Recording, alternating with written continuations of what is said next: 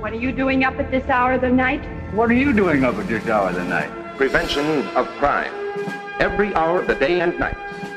Movie. Break! Is the team that protects your property and you. Hallo und herzlich willkommen zu einer neuen Folge des Movie Break Podcasts. Dieses Mal mit reichlich Hitze. Also ich meine, ich mit Blick auf die Uhr, es ist 21.30 Uhr und ich glaube, es sind immer noch 29 Grad. Aber ich schwitze heute nicht alleine, sondern ich habe mir Unterstützung mit dazu geholt. Und zwar einmal der Stu. Hallo Stu. Hallo, ich bin so neidisch. Bei mir ist es auch 32 Grad. und der Dominik. Guten Abend, ich schmelze dahin, aber grüß euch.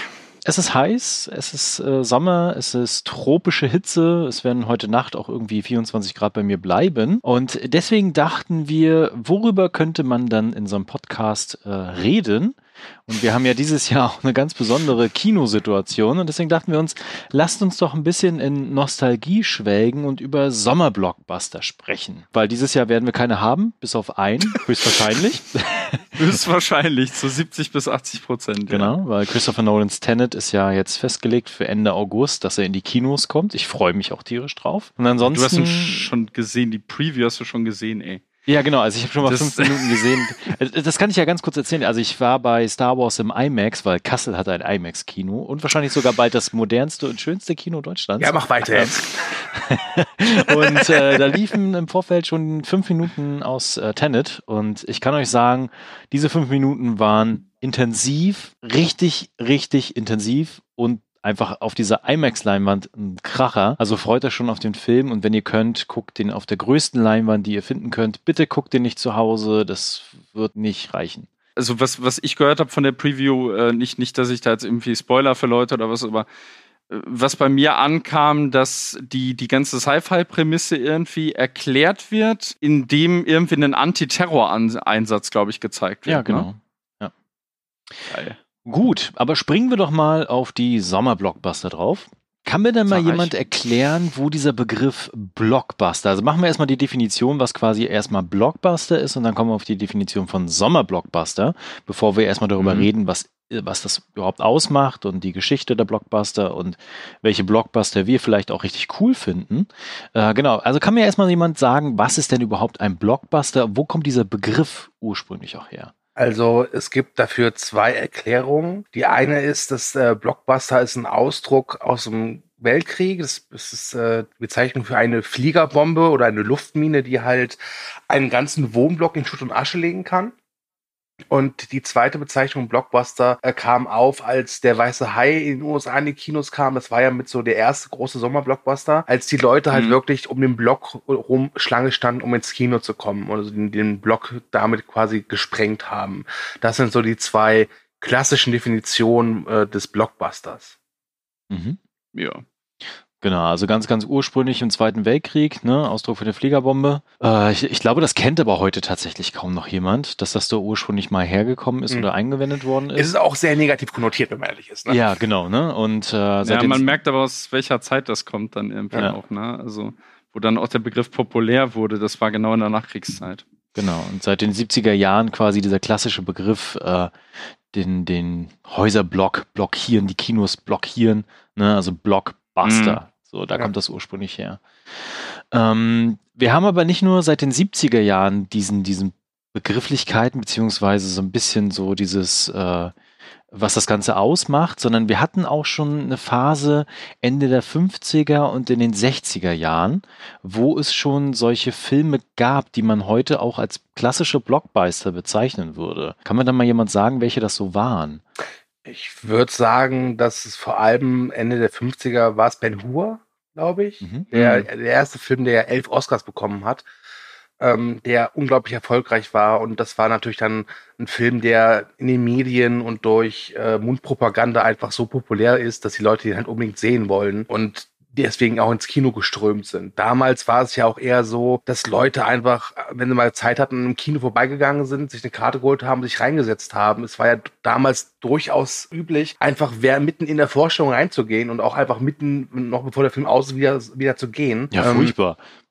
Das kann man sich heute gar nicht vorstellen. Und ich, also ich bin jetzt kein Filmhistoriker, aber ich glaube, mich erinnern zu können, dass der Regisseur, der das so eingeführt hat, dass man wirklich pünktlich zu Beginn hingeht und erst nach dem Ende auch rausgeht, halt äh, Hitchcock war mit Psycho, der ja wirklich, äh, das mhm. war ja mhm. Teil der Werbekampagne, gesagt hat, Leute, äh, mhm. wir lassen hier niemanden rein, der, äh, der zu spät kommt. Ihr müsst den Film von Anfang bis Ende gucken. Es waren halt diese ganzen Werbestrategien, mhm. die dann eben auch aufkamen zu der Zeit. Also da fing es ja an, dass das Kino immer mehr Konkurrenz auch durchs Fernsehen bekam natürlich. Ne? Und das hat dann ja auch dazu geführt, dass man äh, äh, ja immer größeren Produktionsaufwand hatte und dann auch Großproduktionen, wortwörtlich Großproduktionen wurden, weil man dann eben äh, Cinerama, also Vista Vision 70 Millimeter mhm. äh, an, angepriesen bzw. eingeführt hat. Und ich glaube, Ben Hur ist doch einer der wenigen Filme, die dann noch im alten Format waren, oder? Der war genauso in dieser Übergangszeit, ja, ja. 1959, ja. ne? Ja. Und das, das ist auch ganz komisch, wenn du dir den heute auf Blu-ray anguckst, dann hat er noch wahnsinnig dicke Balken. Ja, und das Interessante war ja auch, dass durch den Erfolg von Ben Hur die Studios gesagt, sich gedacht haben, okay, die Leute wollen also große Geschichten. Und wo findet man große, mhm. epochale Geschichten? Hey, die Bibel. Und dann gab's halt ja. diverse Bibelverfilmungen, aber auch solche Sachen wie Cleopatra oder hier Spartacus, äh, wer kennt ihn nicht. Und das war dann mhm. auch so eine, so die Hochphase des Sandalenfilms, wo auch wirklich teilweise Unmengen an Aufwand in diese Filme geflossen sind. Also ich glaube, der Dreh zu diesem Cleopatra mit Richard Burton und Elizabeth Taylor ja, war, war wohl, ja. Kann man sich heutzutage gar nicht mehr vorstellen. Ich glaube, wenn man den inflationär betrachtet, ist es, glaube ich, auch der teuerste Film aller Zeiten. Ja, so viele ähm, Extras ja. eingesetzt, ja. Genau.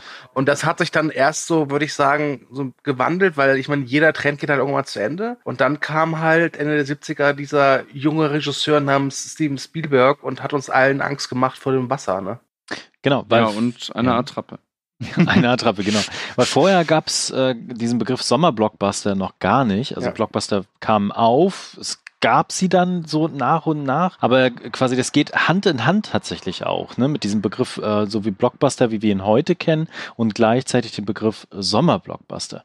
Wie das entstanden ist, ist eher so ein bisschen mythosmäßig.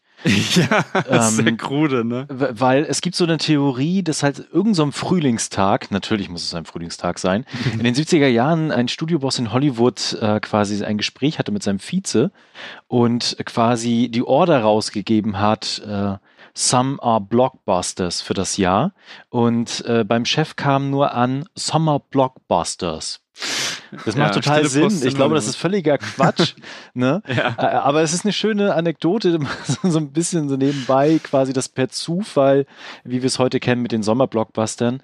Wobei der Zeitraum natürlich sehr diffus ist. Ne? Also ich meine, wir reden da über einen Zeitraum von Ende April, Mai bis in den Herbst hinein, der so klassischerweise mhm. auch als ähm, Sommerblockbuster-Zeitraum für uns definiert mhm. wird. Für uns übrigens nicht. Das kann man auch nochmal dazu sagen. Wir ja. reden hier nämlich äh, vor allen Dingen über die USA, also quasi Hollywood. Das hat sich geändert in den letzten Jahren. Also da bekommen wir auch Sommerblockbuster im Sommer im Kino.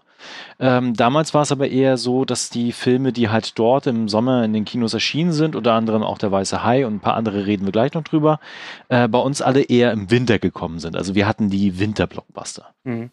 Was ja auch durchaus äh, sich lange Zeit gehalten hat. Also ich weiß noch, dass in meinem Familienkreis immer noch so der Irrglaube herrscht, dass im Sommer ja keine neuen Kinofilme in die Kinos kommen. Was natürlich mhm. absolut nicht mehr stimmt. Ne? Aber ich kann ja. mich noch erinnern, ich weiß nicht noch, welches Jahr es war, aber es war das Jahr, wo 28 Days Later rauskam. Da gab es mhm. äh, ja. so eine Aktion, der hieß der Sommerhit Kino. Da kosteten Filme, glaube ich, nur drei oder vier Euro. Und das haben sie deswegen getan, um die Leute halt ins Kino zu locken, weil eben dieser, ja, dieser, dieser Glaube bestand, so im Sommer geht man nicht ins Kino. Das ist auch etwas, was ich nie hm. verstanden habe. Vor allem, wenn dann diese Erklärungen kommen, ja, aber es ist doch so schön draußen, das Wetter ist so gut, wo ich mir auch denke, ja, Kino gehen dauert zwei bis drei Stunden.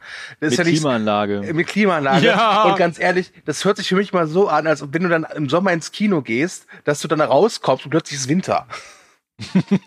Wobei, wenn ich jetzt nochmal so drüber nachdenke, was ihr gerade meintet, mit dass hier die äh, Sommer-Blockbuster-Saison aus den USA sich hierzulande, also dann natürlich noch irgendwie Westen und Osten, äh, sich, äh, sich so in, in die Weihnachtszeit verschoben hat oder auch gerne mal so in den Februar. Wenn du so überlegst, heute haben wir schon eine gewisse Tendenz eigentlich wieder dazu. Ne? Also hier zum Beispiel mit den, mit den Pixar-Filmen, also hier der Soul, der sollte doch, glaube ich, Sollte der hier parallel zu den USA Nee, ich glaube, der sollte ne? Der im Oktober kommen und dann haben sie jetzt Genau. auf November verschoben. Und ja, Pixar macht Ja. das noch, aber Pixar und Disney, das ist so, würde ich sagen, eher die Ausnahme. Ähm, Und dann auch nur Ja. Pixar. Also soweit ich weiß, auch nur Pixar. Ja. Ich glaub, äh, Ja, es und ist auch nicht bei jedem. Pixar-Film. Ich verstehe es Genau, halt auch ja. nicht. Man Ja. darf ja nicht vergessen, dass ganz oft bei diesen Pixar-Filmen, das vergessen viele Leute, das war dann kein normaler Sommer, das war dann eben der Sommer, wo hier WM, EM war. Und da sind wir Deutschen natürlich ganz anders als die USA. Ja, wenn ich, wenn ich jetzt, war 2015 WM? Oh. Ich glaube schon, ne? Weiß ich gar oh, da bin ich raus, keine ich Ahnung. auch, keine Ahnung. Weil, ähm, weil da, da waren ja, da waren ja zwei Pixar-Filme. Da gab es ja zum einen The Good Dinosaur und äh, äh, Alles steht Kopf. Ne? Genau, und alles Und steht Kopf kam hier- wirklich erst im Herbst, das weiß ich doch. Da habe ich Mhm. den Ja. im Ja. Frühsommer in der Pressevorstellung gesehen und äh, erst im November oder so kam der raus, das weiß ich noch, ja. Ja, man musste sich die ganzen äh, Meinungen von euch da reinziehen, die ihr schon in der PV war. Das war, weißt du, der beste Film überhaupt und man muss auf die Scheiße warten. Vor allem, ich, ich, ich glaube, gut, also entweder kam Good Di nee, Quatsch, der kam im Oktober und im, äh, also hier in Deutschland im November kam dann schon Good Dinosaur, also hier Alu und Spot, Ja. glaube Mhm. ich. Das war so dicht hintereinander hier in Deutschland, deshalb hat Alu und Spot auch keine Sau interessiert. Ja, gut, international halt auch nicht, aber. Also man muss halt immer gucken, dass da eben auch im Sommer teilweise so große Ereignisse stattfinden, die das auch die da, dazu führen, dass es halt verschoben wird. Äh, Olympiade ist ja auch ein gutes Ding. Also die Olympiade sorgt ja sogar in den USA dafür, dass äh, da zwei, drei Wochen sind, wo kein Studio sagt, so okay, da holen wir mal den großen Blockbuster raus, sondern da sagen sie auch, ja, wir warten lieber noch mal ein bisschen. ne? Ich hätte da noch eine andere Theorie und Okay. ich glaube, bei den Pixar-Filmen ist es denen einfach auch egal, wenn sie da so eine Zeitverschiebung haben, weil sie ganz genau wissen, dass der illegal nicht geguckt wird, beziehungsweise zum gewissen Teil, weil natürlich Mhm. die Leute mit ihren Kindern ins Kino gehen. Mhm. Und äh, da kannst du ja nicht Ja. einfach die englische Variante illegal dann vorher runterladen, wenn er schon im Netz ist, weil er schon vier Monate in den USA gelaufen ist, sondern du wartest dann natürlich trotzdem, bis der Kinofilm in die Kinos kommt und machst dann halt einen Kinotag draus. Ja, also das kann Also durchaus stimmt, auch. diese Sprachbarriere ist, ist da schon wichtig. Das sieht man ja auch gerade bei diesem Unhinged, Stimmt. diesem Thriller mit Russell Crowe, äh, der Ja. in Deutschland Ja. nicht im Original gezeigt werden darf, sondern nur in der deutschen Fassung, weil der amerikanische Verleih halt Angst hat, dass dann, wenn die US-Fassung hier auch läuft, also die Sprachfassung, dass sie dann irgendwie online nach in den USA gerät, wo halt noch nicht gestartet ist. Aber das war dann auch diese Theorie jetzt bei Tenet bei manchen von wegen, man sollte den irgendwie nur hier in Deutschland rausbringen oder, oder nur in Europa. Also ich meine, der erscheint doch dann, also angenommen, das hätten sie jetzt so gemacht, wirklich gut, sie machen es ja so, und der, aber der Abstand zu den USA ist ja jetzt nicht so groß, eine Woche, glaube ich, nur oder zwei maximal. Ja. Und ähm, äh, der würde dann ja auch in, oder der erscheint dann ja jetzt ja auch in Ländern wie beispielsweise den Niederlanden oder Großbritannien. Mhm. Das heißt, da, da kommt ja die englische Sprachfassung ins Kino. Ja. Und die würde dann prompt im Internet landen. Definitiv, ja. Ne? Also, und, und se, se, weißt du, se, Das- selbst das- wenn nur die deutsche Synchronfassung im Netz landen würde, irgendwelche Spackos würden sich die Arbeit machen und das Ding zumindest mit Untertiteln versehen Mhm. oder so. ja. Ne? Also äh, Warner ist da, also ich möchte nicht in der Haut von Warner stecken, ne? Das, das äh, ist Nein. klar. Weil das, also vor Corona war es zu 300% sicher, Tenet wird ein Sommer-Super-Blockbuster-Hit. Definitiv. Ja. Und jetzt, durch die Umstände, die es hat, ist, es- ist halt die Chance wirklich da, dass er halt nicht der Erfolg wird, den sie sich erhofft haben. Ich meine, sie hoffen ja darauf, dass er jetzt länger im Kino läuft, weil das hat sich ja mit den Jahrzehnten auch geändert. Die Haltbarkeitszeit vom Sommerblockbuster oder Blockbuster allgemein sind zwei, drei Wochen. Danach ist das Ding vorbei. Ja, Es gibt Mhm. natürlich Ausnahmen, also was wie Endgame, da, da, da reden die Leute länger drüber, ist klar. Aber äh, Mhm. normalerweise der Blockbuster kommt, du gehst hier rein, guckst dir ihn an, wenn dir, wenn dich interessiert, und nach einer Woche oder zwei kommt der nächste dann schon wieder. Ja. Ja, wo so Nolan da, glaube ich, schon einen anderen Stellenwert hat. Also man muss bedenken, der Film darf ja jetzt tatsächlich, warum auch immer, der jetzt plötzlich doch in China starten darf. Ich habe ja letztens jetzt die News geschrieben, weil es hieß ja eigentlich, der wäre zu lang. Also die zeigen ja keine Filme mehr unter zwei Stunden, was sich wohl auch sehr dann auswirken wird durch Corona auf die ganze Industrie jetzt. Ja, ne? wobei also, Tenet ist ja nicht der einzige Film, der jetzt doch laufen darf. Es darf ja auch Interstellar da laufen, es darf ja auch wieder Ja. Harry Potter laufen. Also das scheint wohl, Ja. äh, wohl so gehandhabt zu werden, wenn du gut Freund bist mit den richtigen Personen, dann geht das schon. Genau. ja, Le über Legendary wahrscheinlich dann auch irgendwie. Wobei ne? ich diese Denke mal. Zwei-Stunden-Regel, aber wir schweifen ab tatsächlich. Ja, ja, sorry, sorry. Ähm, genau, Ja. also der Zeitraum ist diffus und ähm, wir sind jetzt in den 70er Jahren quasi. Ja. Wir haben in Deutschland keine Sommerblockbuster lange Zeit gehabt, einfach weil es auch egal war, noch kein Internet gab. Das hat sich geändert. Und ihr hattet auch schon gerade gesagt, welcher Film das Ganze gestartet hat, welcher Film quasi der, der Urtypus des Sommerblockbusters ist. Und wer möchte ja. dann nochmal raushauen, welcher das denn genau war? There is a creature alive today who has survived millions of years of evolution without change. without passion, and without logic. It lives to kill. A mindless eating machine. It will attack and devour anything. It is as if God created the devil and gave him jaws.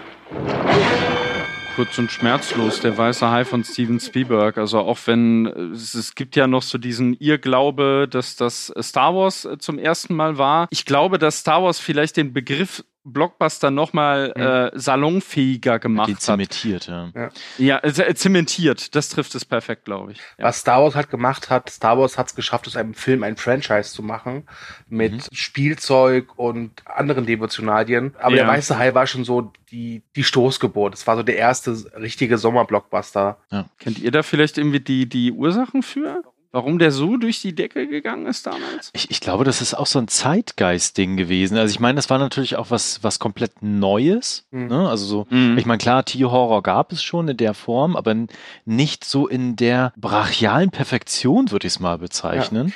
Und äh, das hat natürlich auch einen Hype ausgelöst, ohne das Internet. Oh. Also quasi, dass die Leute darüber geredet haben, wenn sie im Kino waren und gesagt haben so, boah, we need a bigger boat und so.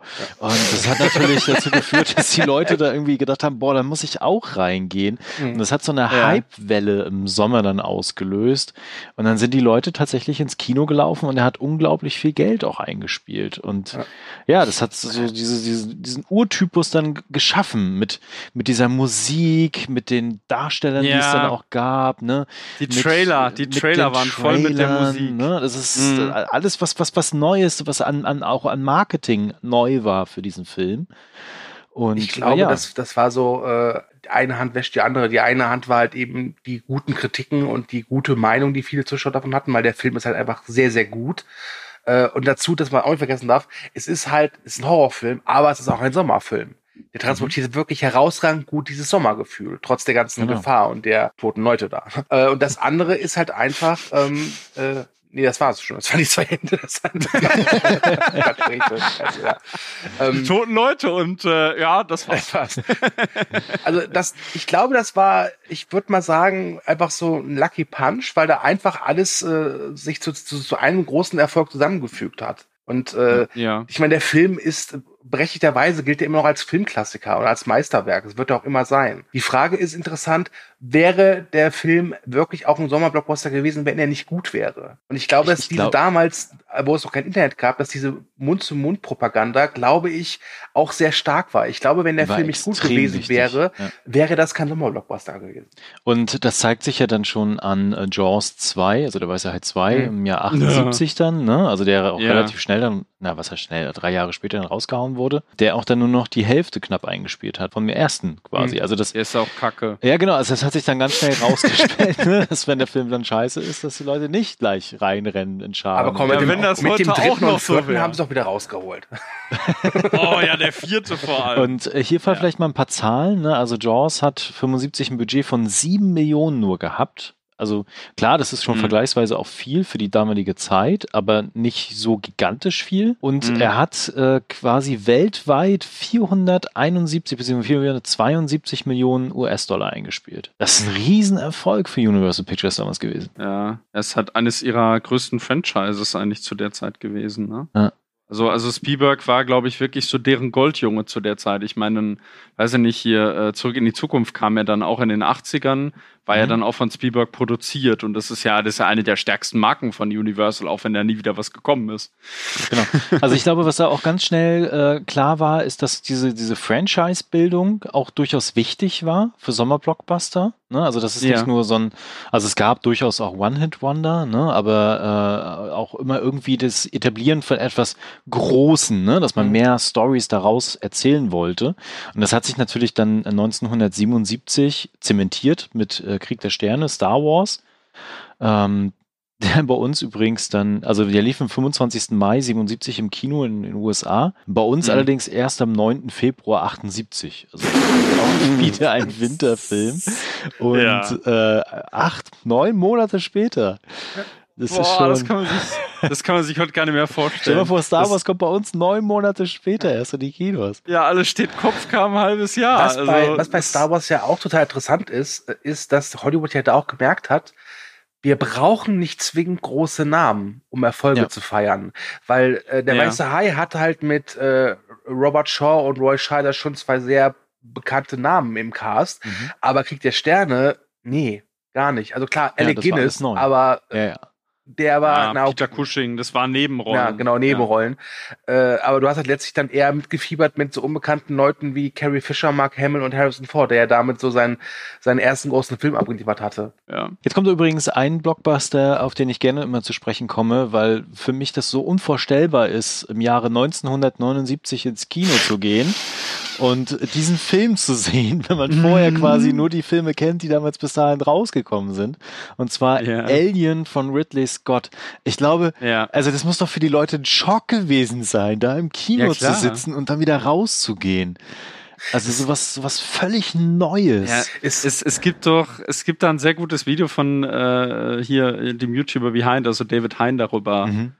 Äh, ähm, was das nun mal so aufzeigt. Also was, was da halt so für gängige Filmmonster waren und wie sogar die ursprünglichen Konzepte für das Alien ausgesehen hätten ohne äh, HR Giga. Ja. Ne? Ja, Also ich meine, äh, die, die, die Geschichten von irgendwelchen Alien-Filmen, äh, wo das Monsterdesign am Anfang scheiße aussah, ist, ist ja lang. Ich möchte nur an den Predator erinnern. Ja. ja, stimmt. Aber was ich interessant finde, ich habe eine, eine, eine Bekannte meiner Mutter hat den damals im Kino geguckt Mhm. und wusste halt nicht, was das ist. Und die meinte, es, es gab keine weitere, äh, keine Szene mehr, die sie so fertig gemacht hat und die sie so in ihren Albträumen verfolgt hat, wie halt diese bekannte Chestburster-Szene. Ja. Ja, die ist auch. Ja, das kann ich mir halt ich, vorstellen, weil das, das gab es einfach vorher nicht. Ja, So. und vor allem, ganz ehrlich, ich meine, der Film ist ja R-rated. Ja, Ja. und der ist ja auch Ja. zu Recht äh, für Erwachsene. Oder ist ja, ich glaube, hierzulande ist ab 16. Das hat sich ja mit den Jahren auch geändert. Ich meine, guck dir an, äh, zwei Jahre später mit Jäger des verlorenen Schatzes kam ja auch ein Film raus, der ähm, in den USA ja mit dafür gesorgt hat, dass dieses PG-13 eingeführt worden ist, der hier in Deutschland auch ab 16 ist und der ja auch durchaus hart ist. Das hast du heutzutage ja auch wirklich eher selten. Also wenn ich jetzt überlege, die letzten großen Sommerblockbuster, die wir hatten, welcher war der letzte, der wirklich richtig erfolgreich war und ab 16 war? Oder ab 18? Das gibt's halt eigentlich gar nicht mehr. Du hast natürlich solche Sachen wie jetzt Joker oder Deadpool, Ja. aber die würde ich Mhm. da eher rausnehmen, weil das sind halt auch mehr, sag ich mal, Glücksgriffe. Normalerweise kannst du, kannst du davon ausgehen, wenn äh, Studio XY den nächsten großen Sommerblockbuster macht, der wird PG-13, aka FSK 12. Genau, weil dann das größte Ja, Publikum genau, natürlich dann ja. erreicht. Ja. Ja, das hat dann ja auch schon vielen geschadet, ne, in den letzten Jahren, dass die, irgendwie, weiß ich nicht, hier Venom und so weiter, dass die halt irgendwie krampfig auf PG-13 getrimmt wurden oder Suicide Squad beispielsweise auch. Der übrigens in Deutschland ab das 16 immer- ist. Ja, das, äh, da, äh, da ist die Prioritätensetzung auch ganz komisch, dass ähm, ich weiß noch, da wollte ich damals ins Kino zu The Dark Knight und ähm, wir wollten da mit mehreren Leuten rein und dann war ich total überrascht, dass der ab 16 war und dann waren wir tatsächlich nicht drin, weil einer aus meinem Freundeskreis noch nicht 16 war und da hatte sich das leider verflüchtigt und dachte ich mir so, what the fuck, ein Batman-Film ist ab 16 und in den USA ist der PG-13. Mhm. Ja, und Ja, Batman also- Begins und Dark Knight Rises sind jeweils zwölf. Ja. Warum der ab 16 ist, ja, gut, so harmlos ist er jetzt auch nicht, aber ja, aber gut, verrückt. der, ja, der, der ist schon, der, der, der hat eine andere Art der Gewalt und der Inszenierung als die beiden anderen, das stimmt schon irgendwo. Was ich bei Ja. Alien halt auch noch so faszinierend finde, der etabliert einfach völlig neue Dinge als, als Genre, als Technik, als Stilmittel, als Horrorelemente. Und Ja. das hat natürlich auch viele, ich glaube einfach viele junge Filmemacher, die danach dann irgendwann gekommen sind, Mhm. ihre Chance hatten, nachhaltig stark geprägt. Tatsächlich da so reinzugehen, auch einfach äh, Dinge auszuprobieren, anders zu machen und natürlich auch einfach wie Blockbuster auch aussehen können. Ich kann da in dem Zusammenhang auch, wie gesagt, nur nochmal auf dieses Video von Behind verweisen. Der zeigt halt auf, dass Alien sehr stark beeinflusst ist von diesem gescheiterten Dune-Projekt von Alejandro äh, Jodorowsky. Mhm. Da ist momentan auch diese diese Doku ist, ich glaube, bei in der Arte-Mediathek ist sie bei YouTube, ne? Ja, auf äh, YouTube du, ne? Arte genau, die, ist die noch, ich glaube noch bis zum 8. September. Genau. Sollte man sich definitiv angucken. Wenn man was für Filme übrig hat, ist es eine der besten Dokumentationen, die es zum Thema Film eigentlich gibt, finde ich. Ja, ich, ich habe sie jetzt die Tage tatsächlich gesehen und äh, die ist wirklich Pflicht. Also kann ich wirklich nur jedem empfehlen. Aber dann, wie gesagt, auch im Zusammenhang damit, wie, wie David Hein dann aufzeigt, wie dieses, also das, ich, wie, wie heißt das Video von David Hein? Ich glaube, das die, die Geschichte des, des größten Films, der nie gedreht wurde. Genau, oder so Alien, ähnlich, Alien ne? 3, ja, genau. Nee, nee, nee, nee, zu Alien 3 hat er noch ein anderes. Ach so, okay. Ähm, aber das habe ich letztens äh, gesehen gehabt. Das ist aber auch sehr gut. Bevor wir jetzt dann richtig mal reinstarten in die ganzen Blockbuster, weil das geht erst tatsächlich so ein bisschen Ende der 80er los, habe ich noch zwei Filme, die ich gerne erwähnen möchte, die so auf dem Weg liegen dahin. Und das mhm. ist einmal Jäger des verlorenen Schatzes, also Indiana Jones. Der mhm. kam am 12. Juni 81 in die Kinos in den USA. Bei uns übrigens am 29. Oktober. Ebenfalls wieder von Steven Spielberg, der auch so was völlig Neues etabliert hat, äh, mit Rückgriff auf alte Genres und alte Methoden und alte Techniken und das in was Neues und Harrison Ford natürlich die Bühne gegeben hat und dann vier Jahre später zurück in die Zukunft. Eigentlich so ein unscheinbarer Film, wenn man das mal mit den anderen vergleicht, der aber auch einfach viel, viel Neues mit reingenommen hat und auch nochmal so Dinge größer gemacht hat mit äh, Zeitreisemechanik, mhm. mit der Zukunft von Robert Zemeckis. Und das ist so, das sind so die Filme, die so als Meilensteine für mich zumindest äh, gelten in Richtung der typischen Blockbuster, wie wir sie heute kennen. Wie seht ihr dann das? Ja. Ja, absolut. Also es fällt natürlich schon auf, dass es, es, es zieht sich so eine gewisse Marschroute halt durch, ne? Mhm. So von, von, von Spielberg, Lucas, Zemeckis, die haben sich ja irgendwie alle gegenseitig beeinflusst. Mhm. Das sieht man schon sehr deutlich. Ja, ich, ich glaube, filmhistorisch ist das vielleicht manchmal sogar ein bisschen, also heißt es ja auch, dass es irgendwie auch schwer ist, eigentlich trotzdem diesen Terminus Sommer-Blockbuster wirklich zu definieren. Ja. Ne? Beziehungsweise auf einen wirklich zeitlichen Rahmen anzulegen. Mm dann springen wir doch mal weiter und machen mal das Fenster auf quasi, äh, weil Sommer ist, haha, mhm. was so für uns denn typische Sommer-Blockbuster sind und was sie denn eigentlich ausmachen oder ausmachen sollten. Also wie sollte für uns ein Sommer-Blockbuster eigentlich aussehen? Habt ihr da was? Es ist erstmal ein Film, der eine sehr breite Masse anspricht, würde ich sagen. Ja. Mhm. Na, will ich schon mal reinwerfen. Also für mich ist ein Sommerblockbuster ein Spektakelfilm der also auch mhm. große Szenen hat, gerne auch mit dem Einsatz von CGI. Für mich ist so ein Sommerblockbuster, da fallen mir spontan Filme ein wie Die Mumie mit Bretton Fraser, Armageddon, Matrix. Das ist einfach Filme, man sieht halt damals, also damals war es so, du gehst ins Kino und guckst diesen Trailer an. Ich weiß noch, ich habe von Matrix zwar mal was gelesen in irgendeiner Filmzeitschrift, aber das war so okay. Und dann kommt dieser erste Trailer und du siehst halt, wie Keanu Reeves diesen Kugeln ausweicht und denkst dir, Alter, muss ja, den Shit will ich gucken, ja. sehen. Muss ich ja, sehen. Ja. Ähm, und dann bist du da mit deinen Freunden hingefahren oder wurdest gefahren, mit dann damals auch kein Auto oder, oder was ich hattest.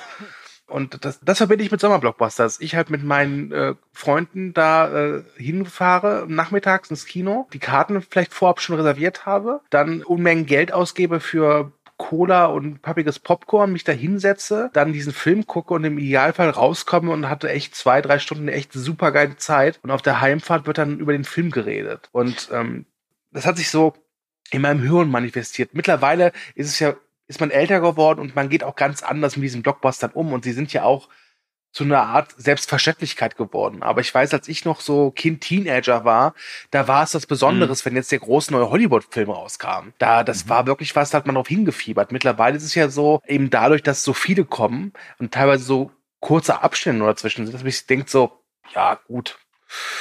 Gut, der sieht ganz interessant aus, da spielt ein Darsteller mit, den ich mag, der Regisseur ist, ist ganz fähig, die gucke ich mir an.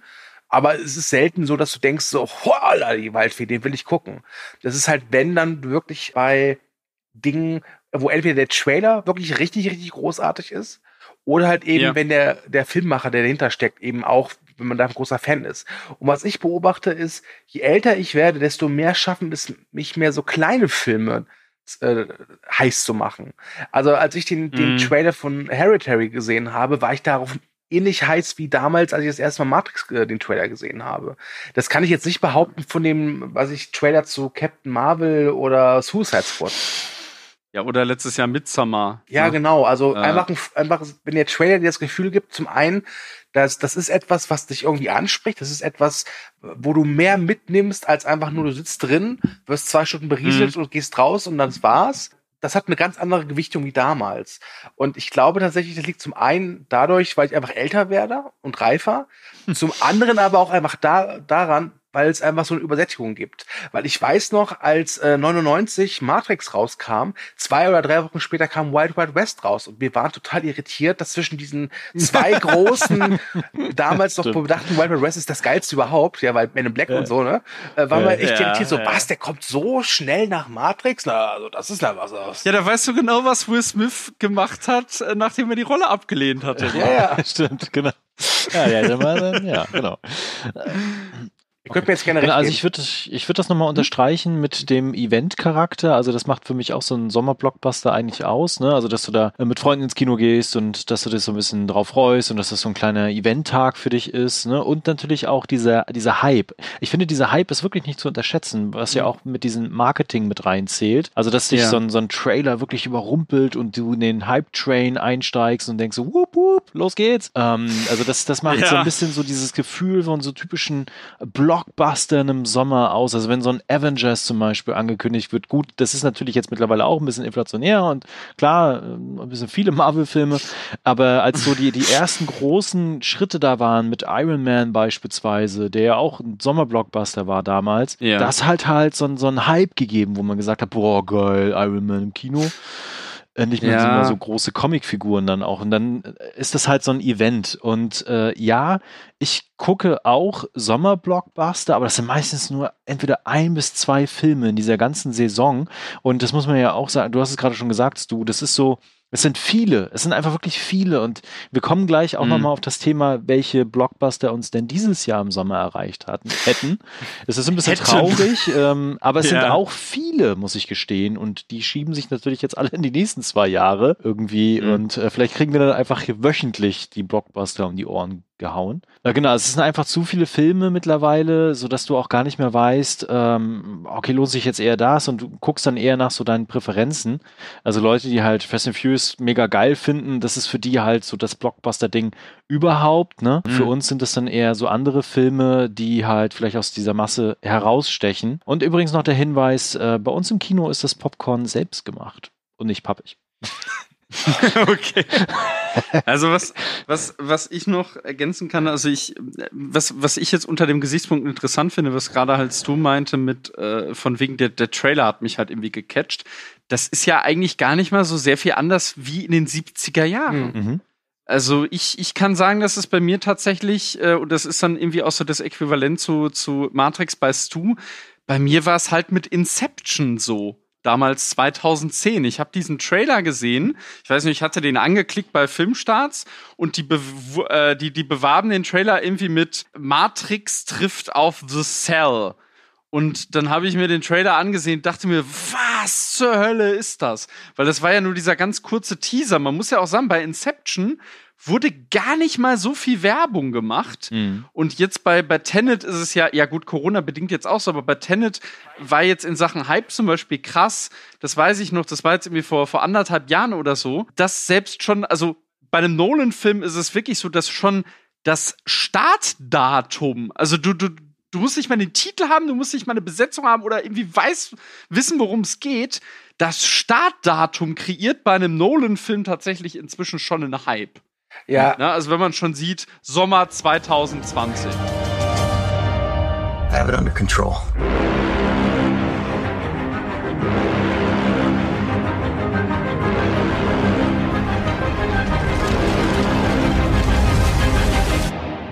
I hate to see out of control was Inception und Matrix halt gemeinsam hatten, diese Trailer, waren halt einfach, dass sie dich relativ im Dunkeln gelassen haben, worum geht's überhaupt? Und das ist ja auch durchaus eine gute Werbestrategie. Bei, bei Inception muss ich dir widersprechen. Ähm, ich habe mhm. zu der Zeit, als der so rausgekommen ist, äh, in der Zeit, habe ich in Köln gearbeitet als Werbetexter und bin halt eben jeden Morgen mit der Bahn hinfahren müssen.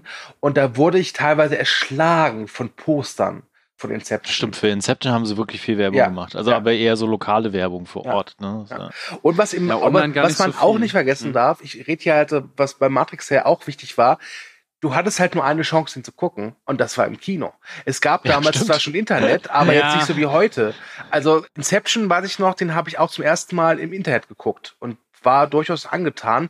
Aber auch da muss man sagen, ist die Leinwand auch besser geeignet, um diesen Trailer zu transportieren. Gerade wenn du als das erste Mal ja. siehst, wie diese Stadt da gefaltet wird oder so. Ja, das, das und ich, ist, und ich, äh, und ich weiß noch, äh, die erste Erfahrung, die ich wirklich hatte mit einem Trailer im Internet, war der erste Trailer zu Die zwei Türme, also Herr der Ringe, weil ich da so mhm. hinterher war, nachdem, nachdem ich den ersten Teil so toll fand, dass ich wirklich mit meiner Mutter vor einem DB saß und bei denen die Trailer geguckt habe. Und äh, weil meine Mutter damals eine echt schlechte Internetverbindung hatte, mussten wir gefühlt eine halbe Stunde buffern, bis wir das Ding mal komplett sehen konnten.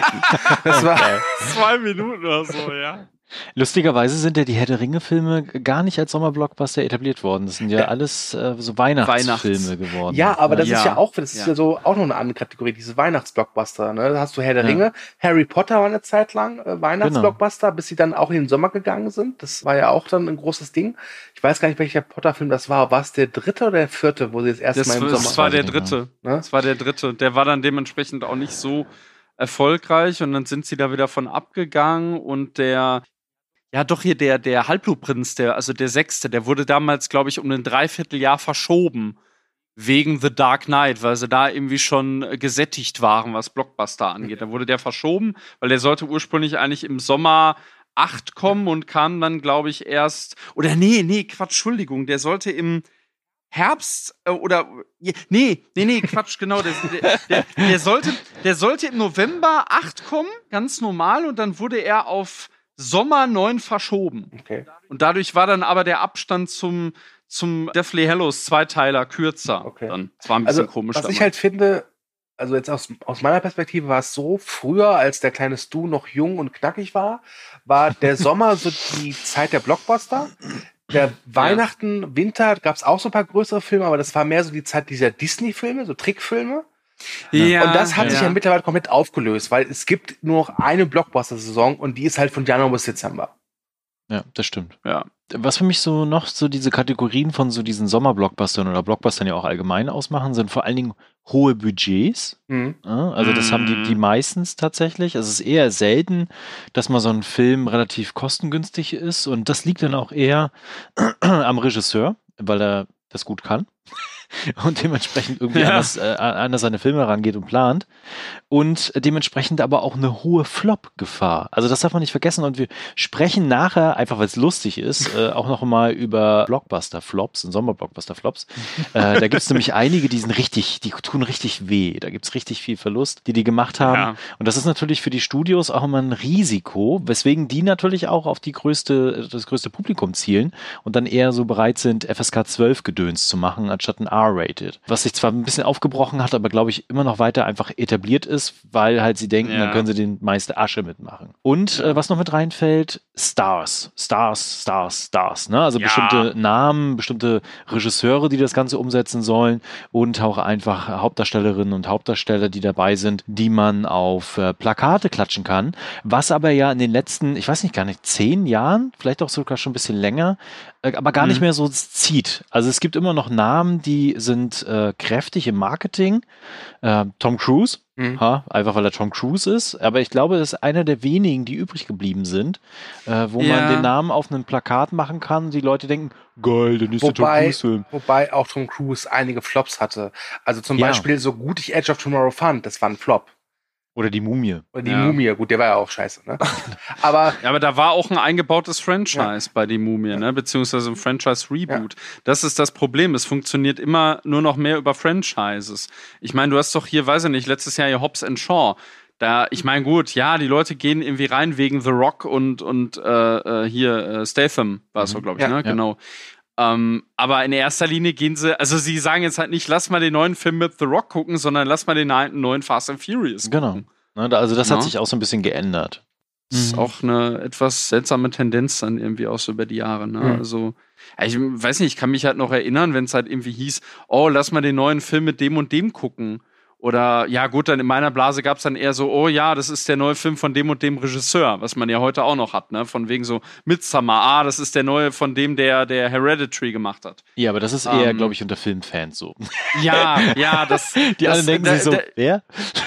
Ja, das, das sieht man ja auch einfach im Marketing. Ja. Ne? Und das, das ist ja dann teilweise auch so, so lachhafter manchmal, wie dann da irgendwie beworben wird von den Machern oder äh, am, am geilsten, was ja irgendwie, gibt's da diesen, diesen furchtbare verborgene Schönheit irgendwie, ne? Mit, mit Will Smith ist jetzt kein Brom, äh, Sommerblockbuster gewesen, aber der wurde wirklich beworben mit von den Produzenten von Spotlight. Ja, und als wow. ob das irgendwas zählen würde, wenn da so ein Produzent ja, dabei ist, weil der ja natürlich so kreative Macht über ich meine, den Film. Ich meine, das ist halt letztlich einfach nur ein gängiges Marketinginstrument, was die meisten ja, genau. nehmen. Also da, ich finde, das ist äh, legitim. Ja, es wird aber immer bescheuerter. Nee, ach, das ist halt total von legitim, dem, Von dem Effektteam von Planet der Affen Revolution. Ja, wow. aber ist halt einfach Geile Marketing. Effekte. Also ich finde, ich finde, ich finde, genau. da gibt es schlimmere Marketing-Sachen als das. Und wenn da jetzt irgendwie steht von ja. den Machern von Film XY, sei es drum. Oh, aber da können wir tatsächlich mal einen Podcast drüber machen, weil es gibt ja auch diese ganzen äh, Jackie Chan Filme beispielsweise oder auch andere äh, eher so Genre-Nischen, äh, wo die mhm. so ganz hässliche Werbung für machen und dieses Marketing so richtig furchtbar ist. Stimmt, ja. Das wäre ein Gas wert, ja.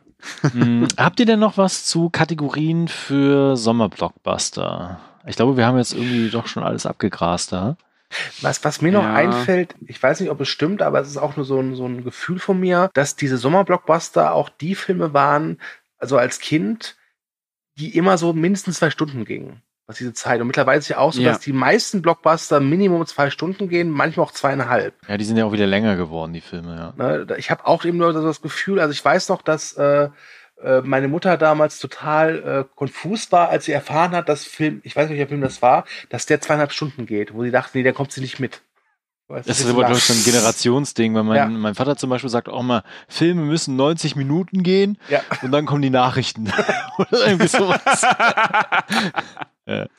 Ne, also von daher, das ist, äh, ich meine, bei manchen Filmen ist es halt okay, dass sie so lange laufen. Ich freue mich zum Beispiel, dass Tenet auch eine dementsprechende Laufzeit hat. Äh, bei anderen ja. Filmen ist es dann eher auch mal eine Qual, dass sie halt so lange gehen. Bei, da muss man auch klar, klar sagen, jeder Film braucht die Zeit, die er braucht. Ich glaube, da gibt es ja, da gibt's ja auch genau. keine Universalzahl äh, irgendwie. Aber es gibt ja auch Filme, die gestreckt werden. Also ja, definitiv, ja, klar. Genau. Klar. Ich weiß nicht, also ich hatte schon, ich weiß noch, als ich damals, äh, wann war das, wie 2005 oder so, da war doch irgendwie hier, da, da, da war ich halt im, im King of Queens Hype und dann war ich hier in Hitch der Date Doctor mit Will Smith und Kevin James da. Ja. Und ähm, ja, ich weiß auch nicht mehr, ob ich da drin war. Und da war ich wirklich total verdattert, wie lang der ist. Mhm. Der geht ja irgendwie fast zwei Stunden. Und dann denke ich mir so, mein Gott nochmal, das ist eine seichte Romcom. Die muss doch nicht so breitärschig sein. Und da hast du dann auch wirklich gemerkt, wenn der Plot irgendwie durch, durch gewisse äh, äh, Erzähltechniken oder was auch immer künstlich in die Länge gestreckt wird, ne? Ja. Dann auch für, für Überlänge und Zuschlag, ne? Ja.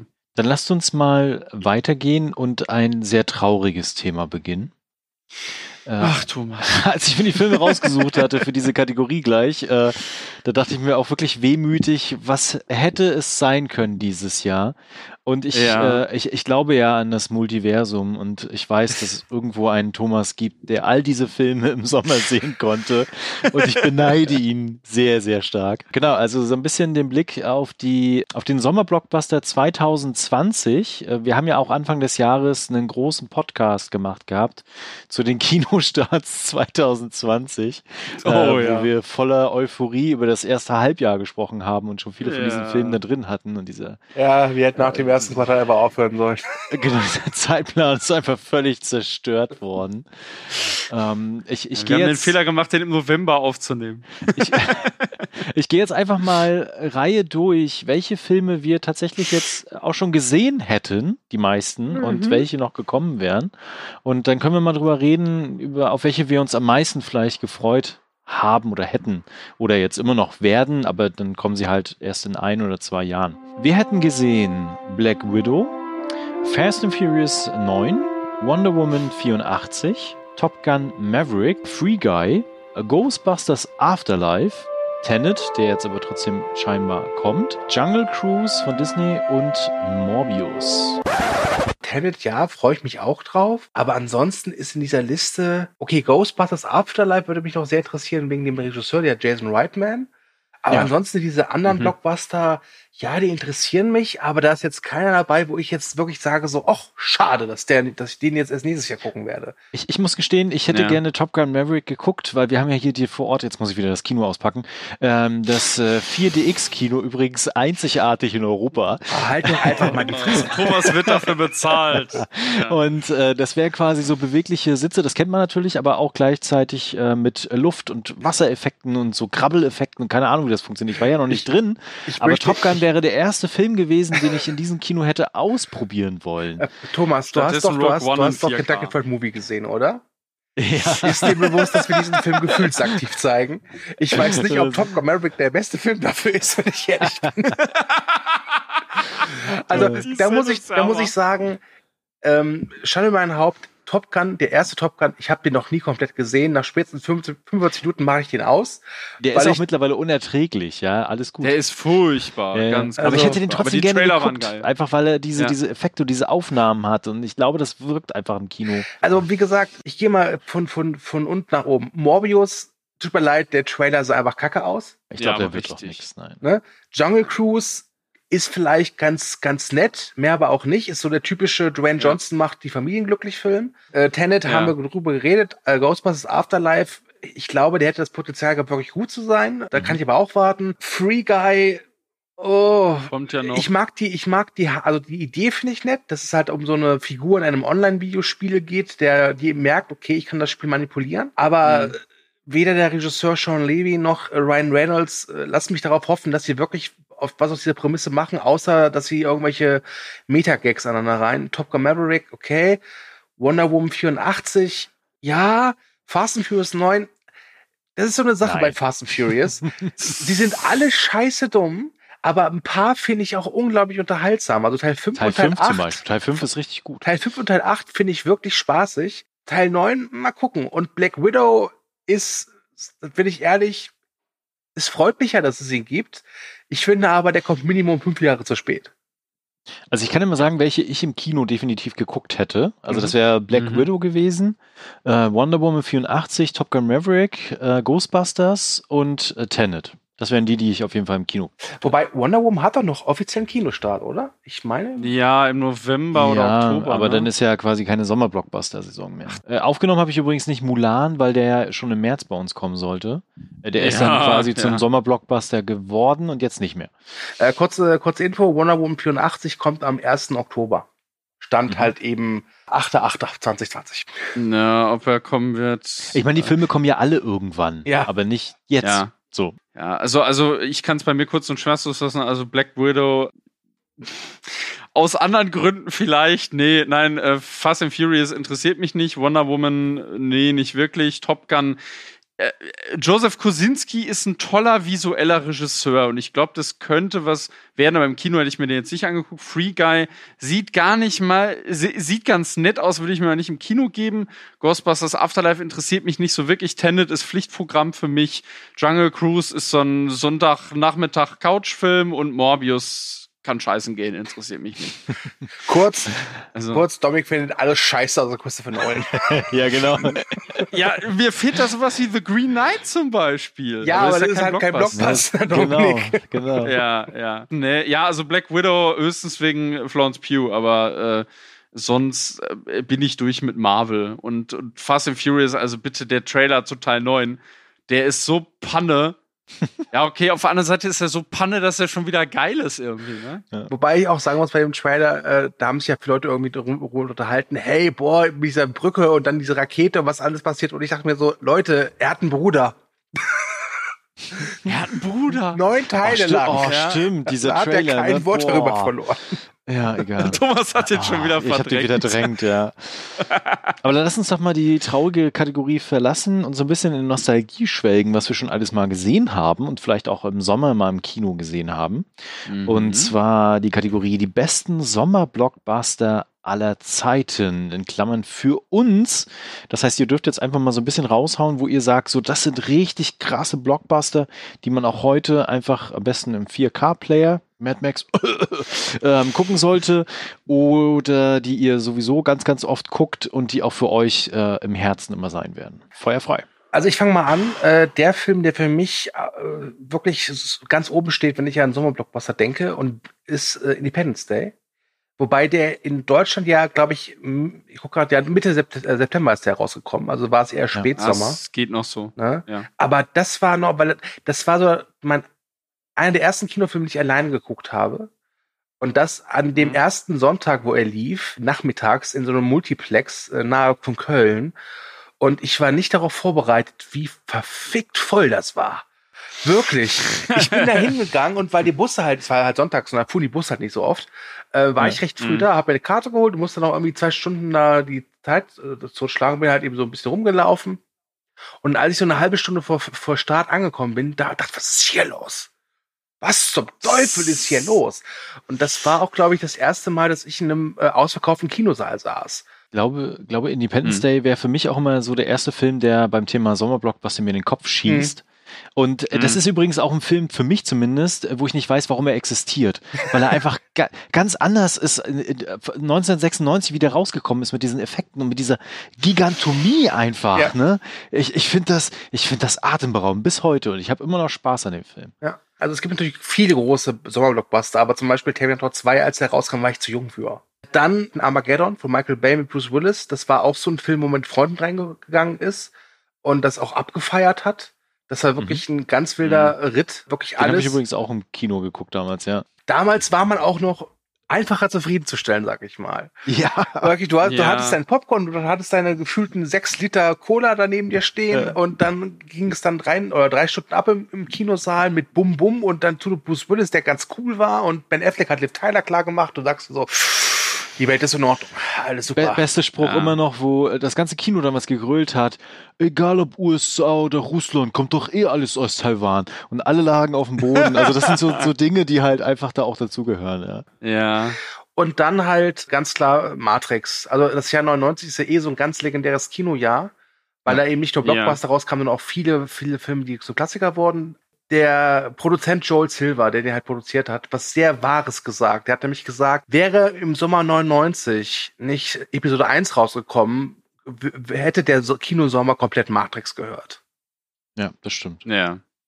Und natürlich, Ja, Episode ist 1 damals- habe ich damals auch gesehen, sogar einen Monat vorher in, in Großbritannien, weil wir da im Urlaub waren. Äh, das ist natürlich auch eine große Sache, aber rückblickend ist Matrix einer für mich der Blockbuster überhaupt, weil da kam halt eben einfach alles zusammen. Deine, du hattest große Erwartungen, die wurden übertroffen, der Film war super, du hast danach wochenlang über diesen Film noch geredet, Mhm. ich weiß noch, wie, wie heiß ich war, endlich, äh, endlich, dass der Film mal auch rauskommt fürs Heimkino. Den habe ich mir damals auf VHS noch gekauft. äh, das, das waren wirklich, äh, ja, schöne Zeiten. Ich glaube, ist natürlich viel nostalgische Verklärung mit drin. Das darf man nicht vergessen, Mhm. denn damals war nicht alles besser. Definitiv nicht. Aber das sind so die Filme, die ich mit Sommerblockbuster assoziiere, also ganz persönlich. Bei mir ist es tatsächlich, ich bin ein großer Action-Kino-Fan. Und äh, d- also klar, Independence Day habe ich gerade schon gesagt gehabt. Und ähm, bei mir sind es aber vor allen Dingen drei Filme. Und zwar The Walk, Con Air Mhm. und Im Körper des Feindes. Oh. Die habe ich natürlich alle nicht im Geil. Kino sehen können damals, weil ich noch ein bisschen klein bin. Ähm, Ach so, ich dachte, das klein- IMAX-Kino klein nicht fertig war war. damals. IMAX gab es noch nicht. nicht in Äh, 4K. genau, aber das sind so für mich so diese, diese, auch diese, diese Urtypus an Action-Blockbustern, die es damals gab in den 90er Jahren, die auch, glaube ich, einfach viel verändert haben danach, wie wir so Sehverhalten von so Actionfilmen haben. Und äh, das sind auch immer noch Filme, die ich gerne und sehr, sehr oft gucke, wenn ich kann. Ja. Bei mir ist es, kann ich im Grunde mal ans Du anschließen, was, was für äh, dich Matrix war, war für mich 2010 einfach Inception. Und Inception ist für mich auch tatsächlich, also das ist für mich eigentlich die Definition von Sommer-Blockbuster. Das Einzige, also wir haben ja hier eigentlich so diese, diese Punkte aufgelistet und äh, äh bis auf große Franchises passt da eigentlich alles mhm. bei Inception. Mhm. Äh, mit dem Unterschied, dass er ja gerade schon meinte, dass, dass das Marketing einfach sehr viel lokaler war und im, im Internet war nicht so viel. Ich glaube, es gab nur den Teaser-Trailer und dann noch einen langen Trailer. Mehr war da eigentlich gar nicht. Das kann man sich heute gar nicht mehr vorstellen. Bei Tenet ist es jetzt gerade ähnlich. Ansonsten würde ich da den ersten Fluch der Karibik dazu zählen. Ja. Äh, auch wenn ich den gar nicht im Kino gesehen habe, interessanterweise. Er kam ja, ja glaube ich, erst im Herbst. Das war ja auch so ein Überraschungshit einfach. Dann Star Wars Episode 3 habe ich halt damals gesehen, sogar zweimal habe ich den gesehen. The Dark Knight habe ich damals nicht im, im Kino gesehen. Äh, wie gesagt, ja, es ist, ist halt so, so, so, so, wirklich der absolute Prototyp. Der erste Jurassic Park wahrscheinlich auch noch. Obwohl ich den auch nie im Kino gesehen habe. Ich schon. Aber das ist so wirklich so der Sommer-Blockbuster schlechthin. Wobei es mich jetzt echt wundert, dass keiner von euch beiden Mad Max Fury Road genannt äh, hat. Er hatte mich auch gerade schon gewundert. Ich hätte ihn jetzt tatsächlich genannt, aber ich dachte eigentlich, Stu würde jetzt drauf. Äh, ja, also, ich, wer es nicht weiß, Mad Max Fury Road ist für mich einer der besten Actionfilme aller Zeiten. Aber ja. ich habe den ich verbinde den nicht mit Sommer irgendwie, auch wenn er im Sommer rauskam. Der kam ja Mitte Mai in Deutschland raus. Ich habe den wirklich, ich glaube, ich habe keinen anderen Film so oft im Kino geguckt wie diesen Film. ähm, aber äh, wie gesagt, es liegt vielleicht einfach daran, weil der noch zu neu ist. Und irgendwie Sommerblockbuster ja, verbinde ich einfach mit, es ist, ist so nostalgisch konnotiert, dieses, dieser Begriff. Und deswegen bin ich ja, da gut, eher bei halt Matrix und bei Armageddon und Independence Day. Aber also unglaublich guter Film einfach. Ja, das ist, das, also das müssen wir nicht diskutieren, dass der super ist. Der also. Wie, wie, wie oft hast du den im Kino gesehen damals? Äh, ich glaube vier oder fünf Mal. Ich weiß es nicht mehr so richtig. Also mein, mein voriger Spitzenreiter war DuckTales der Film. Den habe ich dreimal im Kino geguckt. Fast dasselbe. Ja. Total unschuldiger Kinderfilm und dann Mad Max daneben. Gefolgt von äh, Das fünfte Element. Das, den habe ich, glaube ich, auch dreimal geguckt im Kino. Ja. Und ich, ich bin nicht so der große Fan von Filme mehrfach, mehrfach im Kino gucken. In den letzten paar ich Jahren hat sich das ein bisschen geändert, weil ich halt eben da öfters im BF-Haus war und wenn man mit Freunden dann irgendwas unternimmt und ins Kino will, ist es halt scheiße zu sagen, nee, den Film gehen wir nicht, weil den habe ich schon gesehen. Ja, das ist natürlich blöd. Das heißt, da habe ich schon hier und da Filme mehrfach im Kino gesehen, freiwillig und unfreiwillig und Mad Max war halt freiwillig, sehr freiwillig sogar und solche Sachen wie Independence Day 2 oder Assassin's Creed waren halt eher unfreiwillig. Wobei das war kein Sommerblockbuster. Nein, das war einfach nur, ich wollte einfach nur mal sagen, welche, welche teilweise harten Opfer ich für meine Freunde teilweise auf mich nehme. okay, stimmt, ja. Der erste Spider-Man vielleicht auch noch von Raimi, der war, glaube ich, auch so. Ja. Das, das, das, war so der Post-9-11 Sommer-Blockbuster, würde ich sagen, ne, damals. Ja, stimmt.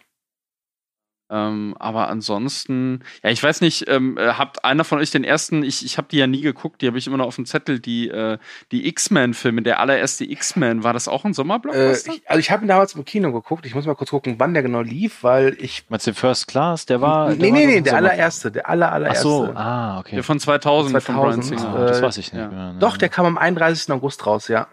Dann äh, kommt jetzt. Ach nee, nee, New Mutants ist ja schon wieder verschoben worden. Aber ne? nur auf zwei Wochen. Der kommt jetzt äh, Mitte September. Der kommt ja. eh nicht. Das, das Gott, ey, das ist ja wirklich nur noch ein Trauerspiel mit dem. Sollen sie einfach raushauen, fertig. Erwähnen möchte ich noch ja. Ghostbusters, äh, weil ich den auch immer wieder gerne gucke. Natürlich habe ich den nie im Kino geguckt, weil der in den 80er kam, da war ich noch Matsch. ähm, ja. Genau, aber das ist halt auch so ein Film, der so ein bisschen so den, den Urtypus von so Blockbustern auch ausmacht für mich und den ich auch immer gerne wieder gucke.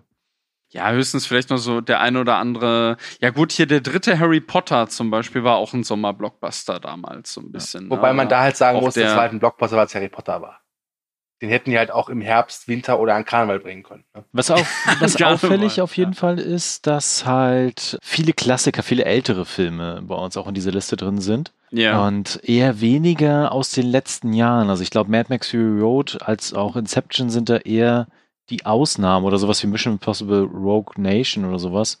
Aber auch Fallout. Eher, genau, mhm. das, das mhm. war's dann halt aber auch nachher dann. Ne? Also ich, ich kann ja mal ganz kurz mal das letzte Jahr öffnen, was wir da so bekommen haben an Blockbustern. Ähm, ja. Also klar, abseits von Once Upon a Time in Hollywood, also das ist gar keine Frage, ne? Ähm, da gab es einen riesen mhm. Hype drum und der ist auch super. Hatten wir halt äh, The Lion King. Ne? Oh. Ähm, Spider-Man Far From Home, der auch so eher okayisch war. Ne? Ähm, mhm. Toy Story 4, gut, der war richtig schön. Dann ja. hatten wir halt Man in Black International, der war eine Vollkatastrophe. Und ein Flop auch, glaube ich. Ja, genau. Dark, Dark Phoenix, genauso Kackwurst, ey. Und äh, Godzilla King of Monsters, das war noch eine schlimmere Kackwurst letztes Jahr. Also das. Äh, King of the Monsters muss ich immer noch gucken. Ne, also das war letztes Jahr die Blockbuster-Saison, die war einfach, die war einfach furchtbar. Da habe ich auch keinen von denen im Kino geguckt, weil ich habe sie alle äh, Studio, genau Studio, die die alle vor mir gucken in den PV. und ich habe mir dann immer gesagt so, ja komm hier, auf den warte ich tatsächlich. Ich freue mich so ein bisschen drauf. Sag mal, wie der ist. Und dann bist du jedes Mal geschrieben, wenn er aus dem Kino raus ist, meinte, ja, der ist scheiße. Okay. ja, letztes Jahr war ich kein gutes kein gutes Blockbuster, ja. Also ja, gut, das meiste hat mich, also äh, ist ja auch, glaube ich, in, in Jahresrückblick oder was auch immer durchgekommen. Ich habe mich letztes Jahr richtig eigentlich an Originalproduktionen eigentlich festgehalten. Ja. Weiß ich nicht, Midsummer, Ad Astra, äh, so, so ein Zeugs eben, ne? Ähm, und die Blockbuster. Ich, ich glaube wirklich, 2019 haben wir, kein Blockbuster-Jahr hat mich bisher so kalt gelassen wie, wie das letzte Jahr. Ja. Aber Flops sind das richtige Stichwort. Lass uns da mal so ein bisschen genauer drauf gucken. Äh, weil ich habe mal so, ein, so, eine kleine Liste mir äh, rausgesucht im Internet. Ich habe sie nicht selber recherchiert, weil das war mir dann doch zu anstrengend, diese ganzen Box-Office-Zahlen rauszusuchen. Und äh, mhm. äh, die haben sich mal so eine Liste gemacht mit den größten Kino-Flops im Sommer-Blockbuster-Zeitraum, die es mal gab. Also die halt am meisten Millionen Millionen verloren haben. Und übrigens mhm. auf Platz 9 haben wir Dark Phoenix, haha, äh, der ein Budget von 200 fucking Millionen hatte und nur 252 Millionen eingespielt hat. Also insgesamt mit äh, Bereinigung und äh, Marketing etc. pp. wahrscheinlich 133 Millionen Verlust gemacht hat. Was ich krass finde an der Liste, ich habe wirklich nur zwei von diesen Filmen im Kino geguckt und nur von einem dieser zwei Filme habe ich sogar Eintrittsgeld bezahlt. Also ich kann ja mal einfach ganz kurz durchgehen, wenn ich da so draufstehen. Ne? Mhm. Äh, wir haben den Blockbuster Stealth, der übrigens äh, bei der Corridor Crew, das ist, äh, kann ich Ihnen empfehlen, das ist ein YouTube-Kanal, die machen immer so VFX-Shots React, ne? Mhm. Und äh, mhm. die haben den heute gehabt, tatsächlich in ihrem Video und haben nochmal diese Effekte besprochen. Und der hat wirklich tolle Effekte für einen Film aus dem Jahr 2005 Fünf, aber der ist einfach scheiße. Und vor allem, ich habe den damals auf DVD geguckt und äh, ich fand den nie so schlecht und schlimm, wie immer gesagt wird, aber es ist kein guter Film, gebe ich dir recht. Aber ja. der hat ein paar echt tolle Schnitte. Genau, also von den Effekten her und von den sowas, also, aber es ist ja ein Flop.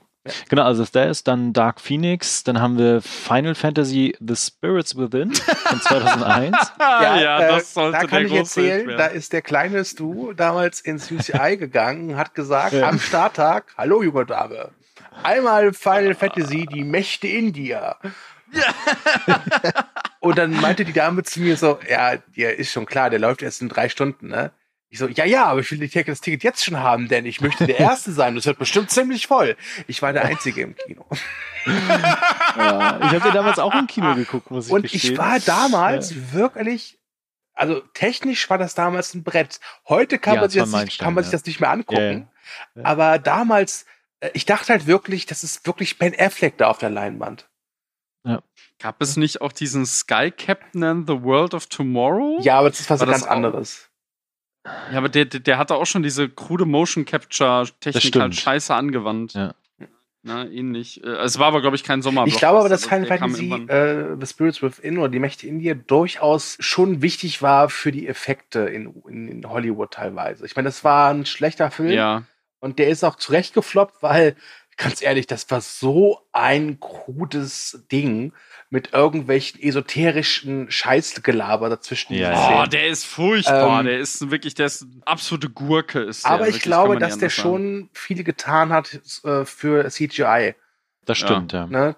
Da ist er, ist er glaube ich, schon erwähnenswert. Aber als Film an sich war der, war der halt echt schrottig. Ich glaube, der hat auch so diese, diese Technologie nochmal gepusht und das sieht man auch an dem Budget, weil der hat damals, also das gibt unterschiedliche Zahlen, 137 bis 198 Millionen gekostet. Das muss man sich mal auf der Zunge ja. zergehen lassen äh, für so ein Experiment oh. eigentlich. Ne? Und mhm. äh, tatsächlich ja. 94 bis äh, 136 Millionen Verlust. Wird heute keiner machen. Wird heute kein Studio machen. Nein, definitiv nicht. Dann August 2002, ich glaube, das war der Sargnagel der Karriere äh, von einem ganz bestimmten Schauspieler.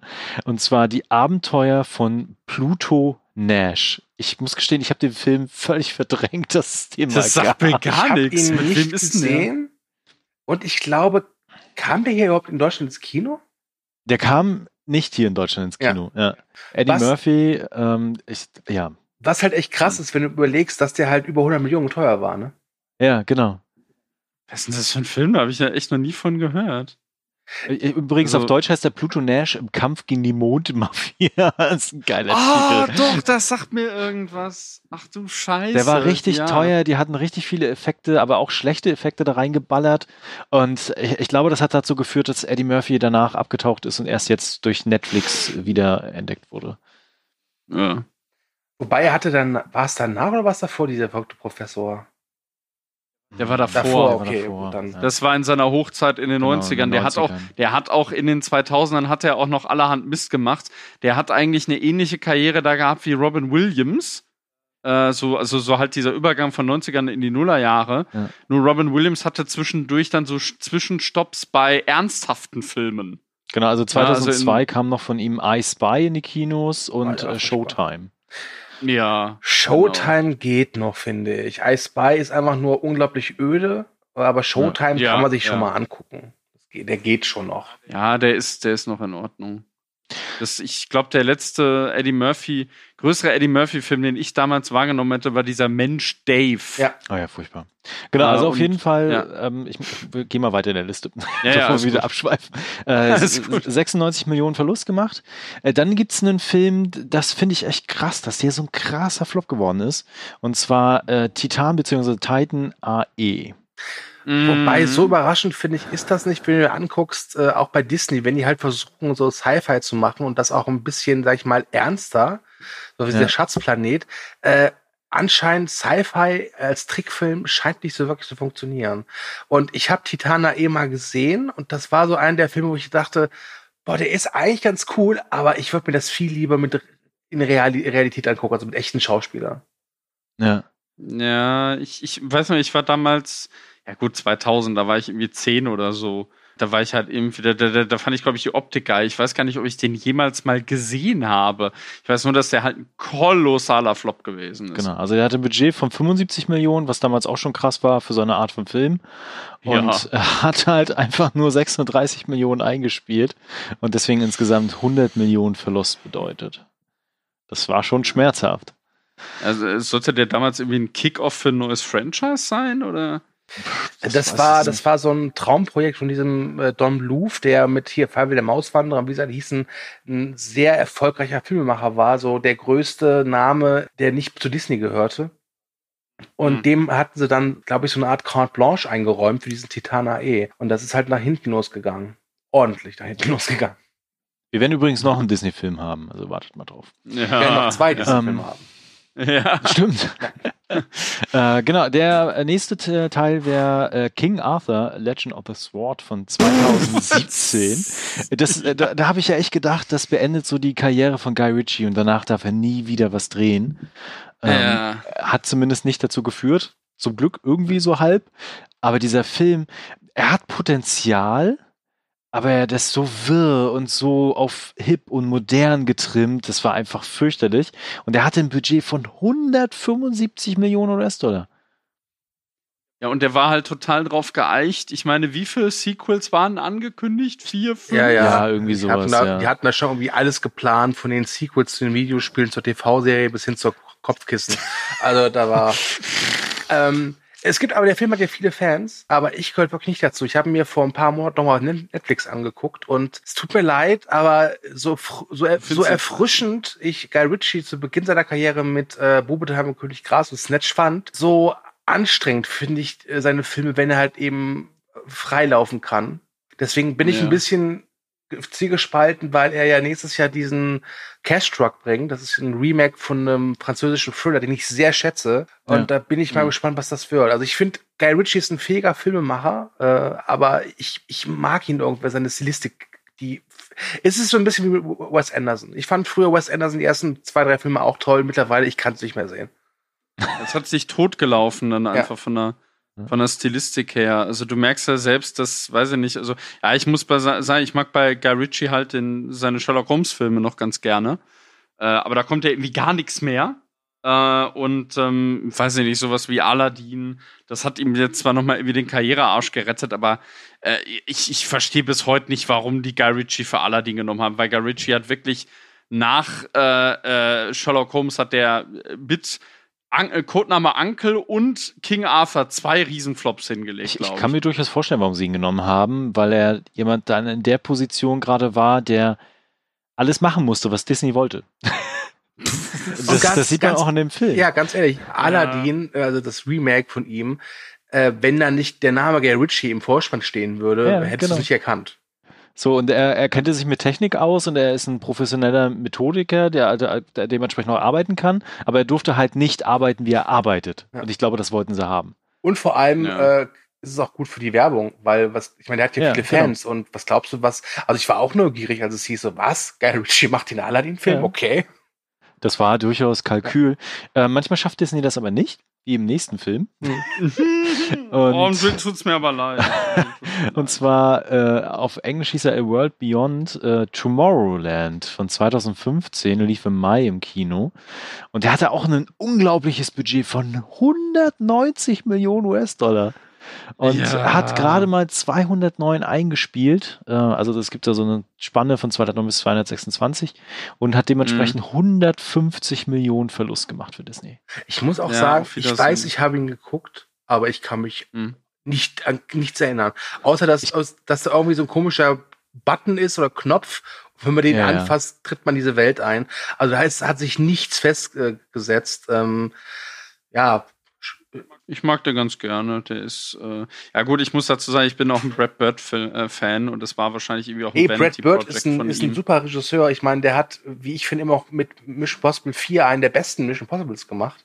Ja. Und das, oh, und das ja. ist schwer, weil ja. die meisten Mission Possible Filme sind, sind gut bis super. Ähm, und auch sein Ratatouille ist toll und äh, wie sie alle heißen. Die, Unglaub die Unglaublichen ist einer der besten Actionfilme der letzten Jahre. Mhm. Iron Giant. Äh, aber Iron aber Giant. es tut mir leid, bei Tomorrowland ähm, da ist aber nichts haften geblieben, gar nichts. Das ist auch verrückt, dass der so gefloppt ist, weil die haben ja durchaus auch ein großes Marketing darum gemacht mhm. und äh, mit George Clooney ja. auch, auch einen, durchaus einen Namen gehabt, der vielleicht ins Kino hätte locken können. Und Di Disney auch, ne? und so Fantasy-Welten ja. und sowas alles, aber da wollte keiner ja, Science rein. Fiction. Da wollte Science keiner Fiction rein, und, und Disney, der hat, der hat so diese John Carter-Krankheit, glaube ich, gehabt. Wobei, ne? ganz ehrlich, ich, ich wusste, von Marketing ist mir nie erschlossen worden, was soll das für ein Film sein? Das könnte vielleicht ja auch der Grund ne? gewesen sein. Und ich, ja, ich mag George Clooney und der ist ja nach dem Film auch ja. so ein bisschen in der Versenkung verschwunden. Auch teilweise, glaube ich, weil er auch Nachwuchs bekommen hat. Und ich meine, George Clooney muss auch niemand mehr was beweisen. Aber äh, ich hatte auch immer das Gefühl, dass George Clooney da nicht reinpasst.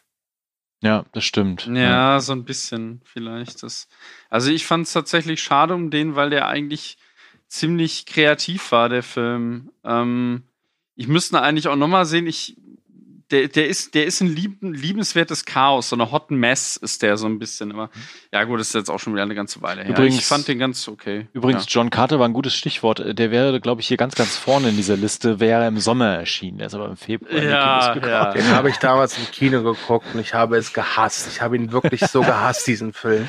Und vor allem, vor allem, ich war mit Freunden drin und der eine, der mit dabei war, fand den so total toll. Und dann sind wir uns nach dem Kino fast noch die Haare gegangen, weil ich gesagt habe, der ist scheiße, der Film. Nein, der war super. aber der soll doch, also ich habe ihn noch gar nicht gesehen, aber der soll doch gar nicht so scheiße sein. Ich fand den halt damals, ich, ich habe ihn nur einmal geguckt im Kino und das war wirklich. Äh ich, ich fand ihn gar nicht so schlimm, ehrlich gesagt. Ich hatte ehrlich auch wirklich Bock drauf, da mehr zu sehen von, weil ich diese Welt so interessant fand. Aber naja. Uh. Die hatten kein Interesse an dem. Genau. Das war das Problem. Äh, der, der nächste Film auf der Liste, der sagt mir ehrlich gesagt gar nichts. Und zwar Sindbad, der Herr der sieben Meere von DreamWorks das, im Jahr 2003. Ja, das ist ein DreamWorks Animationsfilm, also noch ein Trickfilm, so im Stil von Der Prinz von Ägypten. Ja, aber der ist völlig ja. an mir vorbeigegangen. Aber da ist, bin ich nicht der Einzige. Der ist total vergessen. genau, ja. weil der hat ein Budget von 60 Millionen. Das ging so halbwegs, ne? aber er hat auch nur einfach 87 Millionen nur eingespielt. Und der hatte wohl scheinbar ein sehr, sehr teures Marketing damals. Die haben 125 Millionen Verlust gemacht. Sogar, manche Zahlen sagen sogar bis 174 Millionen. Das war halt die Zeit, wo, wo DreamWorks äh, auf Teufel komm raus Disney die lange Nase zeigen wollte. Ja, das Und, war's dann auch. Ja. Äh, das ist halt, also ich, ich wurde auch nie richtig warm mit diesen DreamWorks-Trickfilmen. Also Prinz Stimmt, von ja. Ägypten und Spirit, wie sie alle hießen, das, die hat, haben mich auch nie angesprochen. Und ich weiß noch, Sindbad, ich habe die nie gesehen, aber ich weiß noch, dass bei uns im Kino auch die Plakate hingen. Und das war so ein Film, wo ich dachte, nee, keine Chance, guck ich mir nicht an. Ja, das war auch, das, war ironischerweise direkt nach dem Shrek-Erfolg. Ja. Ne? Also wirkte dann Sinbad noch wie so ein, wie so ein äh, äh, Überbleibsel der alten Ära, so ein bisschen Ja. da, ne? Aber ja. Mhm. Der, nächste Film auf der Liste, das ist bei mir so ein Guilty Pleasure. Also wir hatten ja am einigen drüber geredet, das ist Guilty Pleasure und ich hatte auch gesagt, ich habe keine Guilty Pleasure, aber das ist irgendwie so einer. Und zwar der 13. Krieger, The 13 Warrior von August 99 damals. Ja. Und ähm, Ist ein der hatte auch ein unglaubliches Budget von 160 Millionen für 99.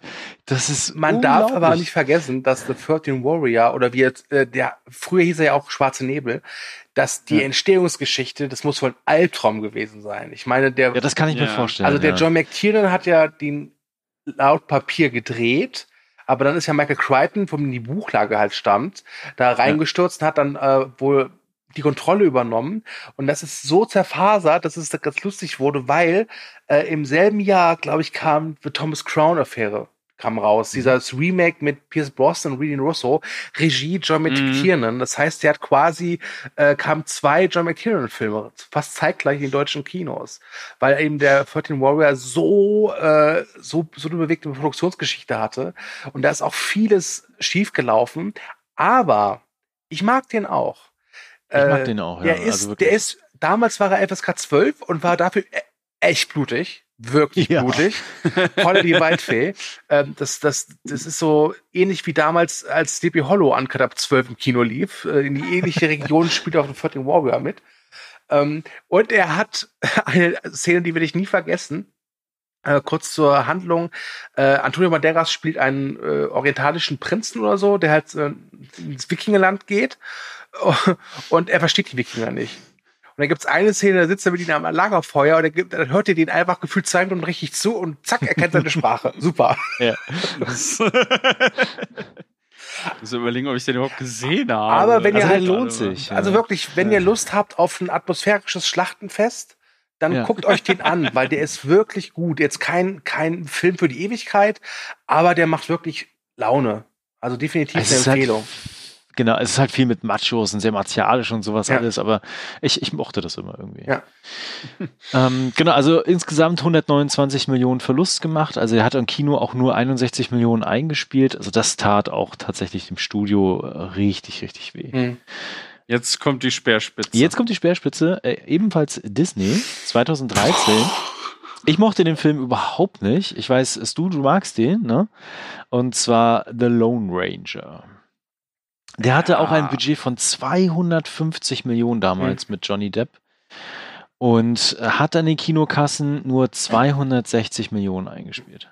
Und hatte mit einem Boah, Verlust von 190 Millionen Disney eingefahren. Einer der größten Disney-Flops, glaube ich, Hm. überhaupt. Ne? Ich möchte Also hier, auf jeden Fall. ich möchte hier einfach nur äh, auf den Lovecast von Pascal und mir verweisen zu dem Film. Äh, da haben wir alles drüber gesagt. Ich kann verstehen, wenn man den, der Film nichts anfangen kann. Äh, der ist schon anstrengend, aber ich finde Ja. ihn schon sehr gut unterhaltsam. Ähm, was interessant ist, ist halt, ich wurde halt nie mit Fluch der Karibik warm. Aber Lone Ranger hat mir gefallen. Ich bin halt vielleicht ein bisschen seltsam. Das kann doch nicht wahr sein. Das ist echt komisch, ja. Äh, Weil Lone Ranger ist, ist, äh, das ist eigentlich dasselbe in grün ein Stück weit. Wobei, also ich finde den jetzt auch nicht total scheiße. Aber der ist halt, oh Gott, der ist so elendig lang. Also ich, ich, ich mag ja, ich, ich habe eine Schwäche für Gore Verbinski-Filme, ja. Äh, und der ist halt auch, der, der, der ist teilweise ja völlig größenwahnsinnig, der Film hier. Und das Finale, das reißt auch echt viel raus, aber der ist einfach viel zu lang, wirklich. Der ist so elendig lang, das kann man kaum in Worte fassen. Ja. Ein paar Erwähnungen noch, ähm, bevor wir gleich zum Ende so ein bisschen kommen. Und Ja. zwar lustigerweise Ben Hur. Ha, das hättet ihr jetzt nicht erwartet. Äh, weil Doch. der war damals äh, natürlich richtig, richtig teuer und hatte aber auch an den Kinokassen relativ wenig eingespielt. Und wenn man die Inflation bereinigt, hat der 128 Millionen Verlust gehabt. Moment, du meinst jetzt aber den neuen, du meinst das Remake, oder? Ah, stimmt, das ist das Remake sein, ne? Okay, sorry, dann vergesst, was ich gesagt habe. Weil das ist ein bisschen seltsam. Wir haben den erst bei Blockbustern und jetzt bei Flops. ich hatte mir die Box-Office-Zahlen nicht mehr angeguckt, aber stimmt, es gab ja das fucking Remake. Das hab ich ja, vergessen. mit, mit Morgan Freeman und äh, Jack Houston, glaube ich, in der Hauptrolle. Ja. Ach, der ist ja auch völlig vergessen, der Timo Beckmann. 2016, stimmt. Okay, sorry. Boah, ja, Also ich, okay, ich alles klar. äh, äh, kann ich was zu erzählen. Ich habe den in der PV gesehen und das war eine PV, da doch schon mal eine Begleitung mitnehmen. Da bin ich mit meinem guten Freund Nils äh, hier reingefahren und äh, Mhm. wir haben es angeguckt, wir kamen raus und ich fand den so scheiße, so entsetzlich, dass ich halt die ganze gesamte Rückfahrt wirklich nur rumkrakeelt habe und rumgerantet habe, dass der Nils wirklich irgendwann gesagt hat, so, wenn du jetzt die Fresse hältst, schmeiß ich dich aus meinem Auto. Okay, ich, äh, genau, ich korrigiere meine Aussage. Ben Hur von 1959 hat tatsächlich 74 Millionen weltweit eingespielt bei einem Budget von 15 Millionen. Und tatsächlich Ben Hur 2016, ich habe den vergessen, den Film. Der ist ich ja auch habe ihn gesehen, ich habe ihn einfach komplett Wir, haben, verdrängt. wir müssen ihn jetzt auch nicht wiederbeleben. Der ist einfach Genau. Dreck, ist der. Der ist, das ist, der ist, der hätte auch direct to DVD damals rauskommen können und den hätte keine Sau Ähm, interessiert. welche Sommerblockbuster noch richtige Flops waren, waren Wine Talkers, damals der Kriegsfilm. Wine? mit Du meinst Wind. Talkers, oder? Äh, Wind- Talkers, genau. Wind. Mit Nick Cage. Äh, Even Allmächtig. Oh Gott, das ist, stimmt, das ist die, das, das, das habe ich aber, äh, ich glaube, die Zahlen, ich weiß nicht, also äh, in, in Box Office Mojo heißt es, dass Evan Allmächtig, das ist ja das, dieses quasi Sequel zu, zu Bruce Allmächtig, genau. einer der fürchterlichsten Scheißfilme ever.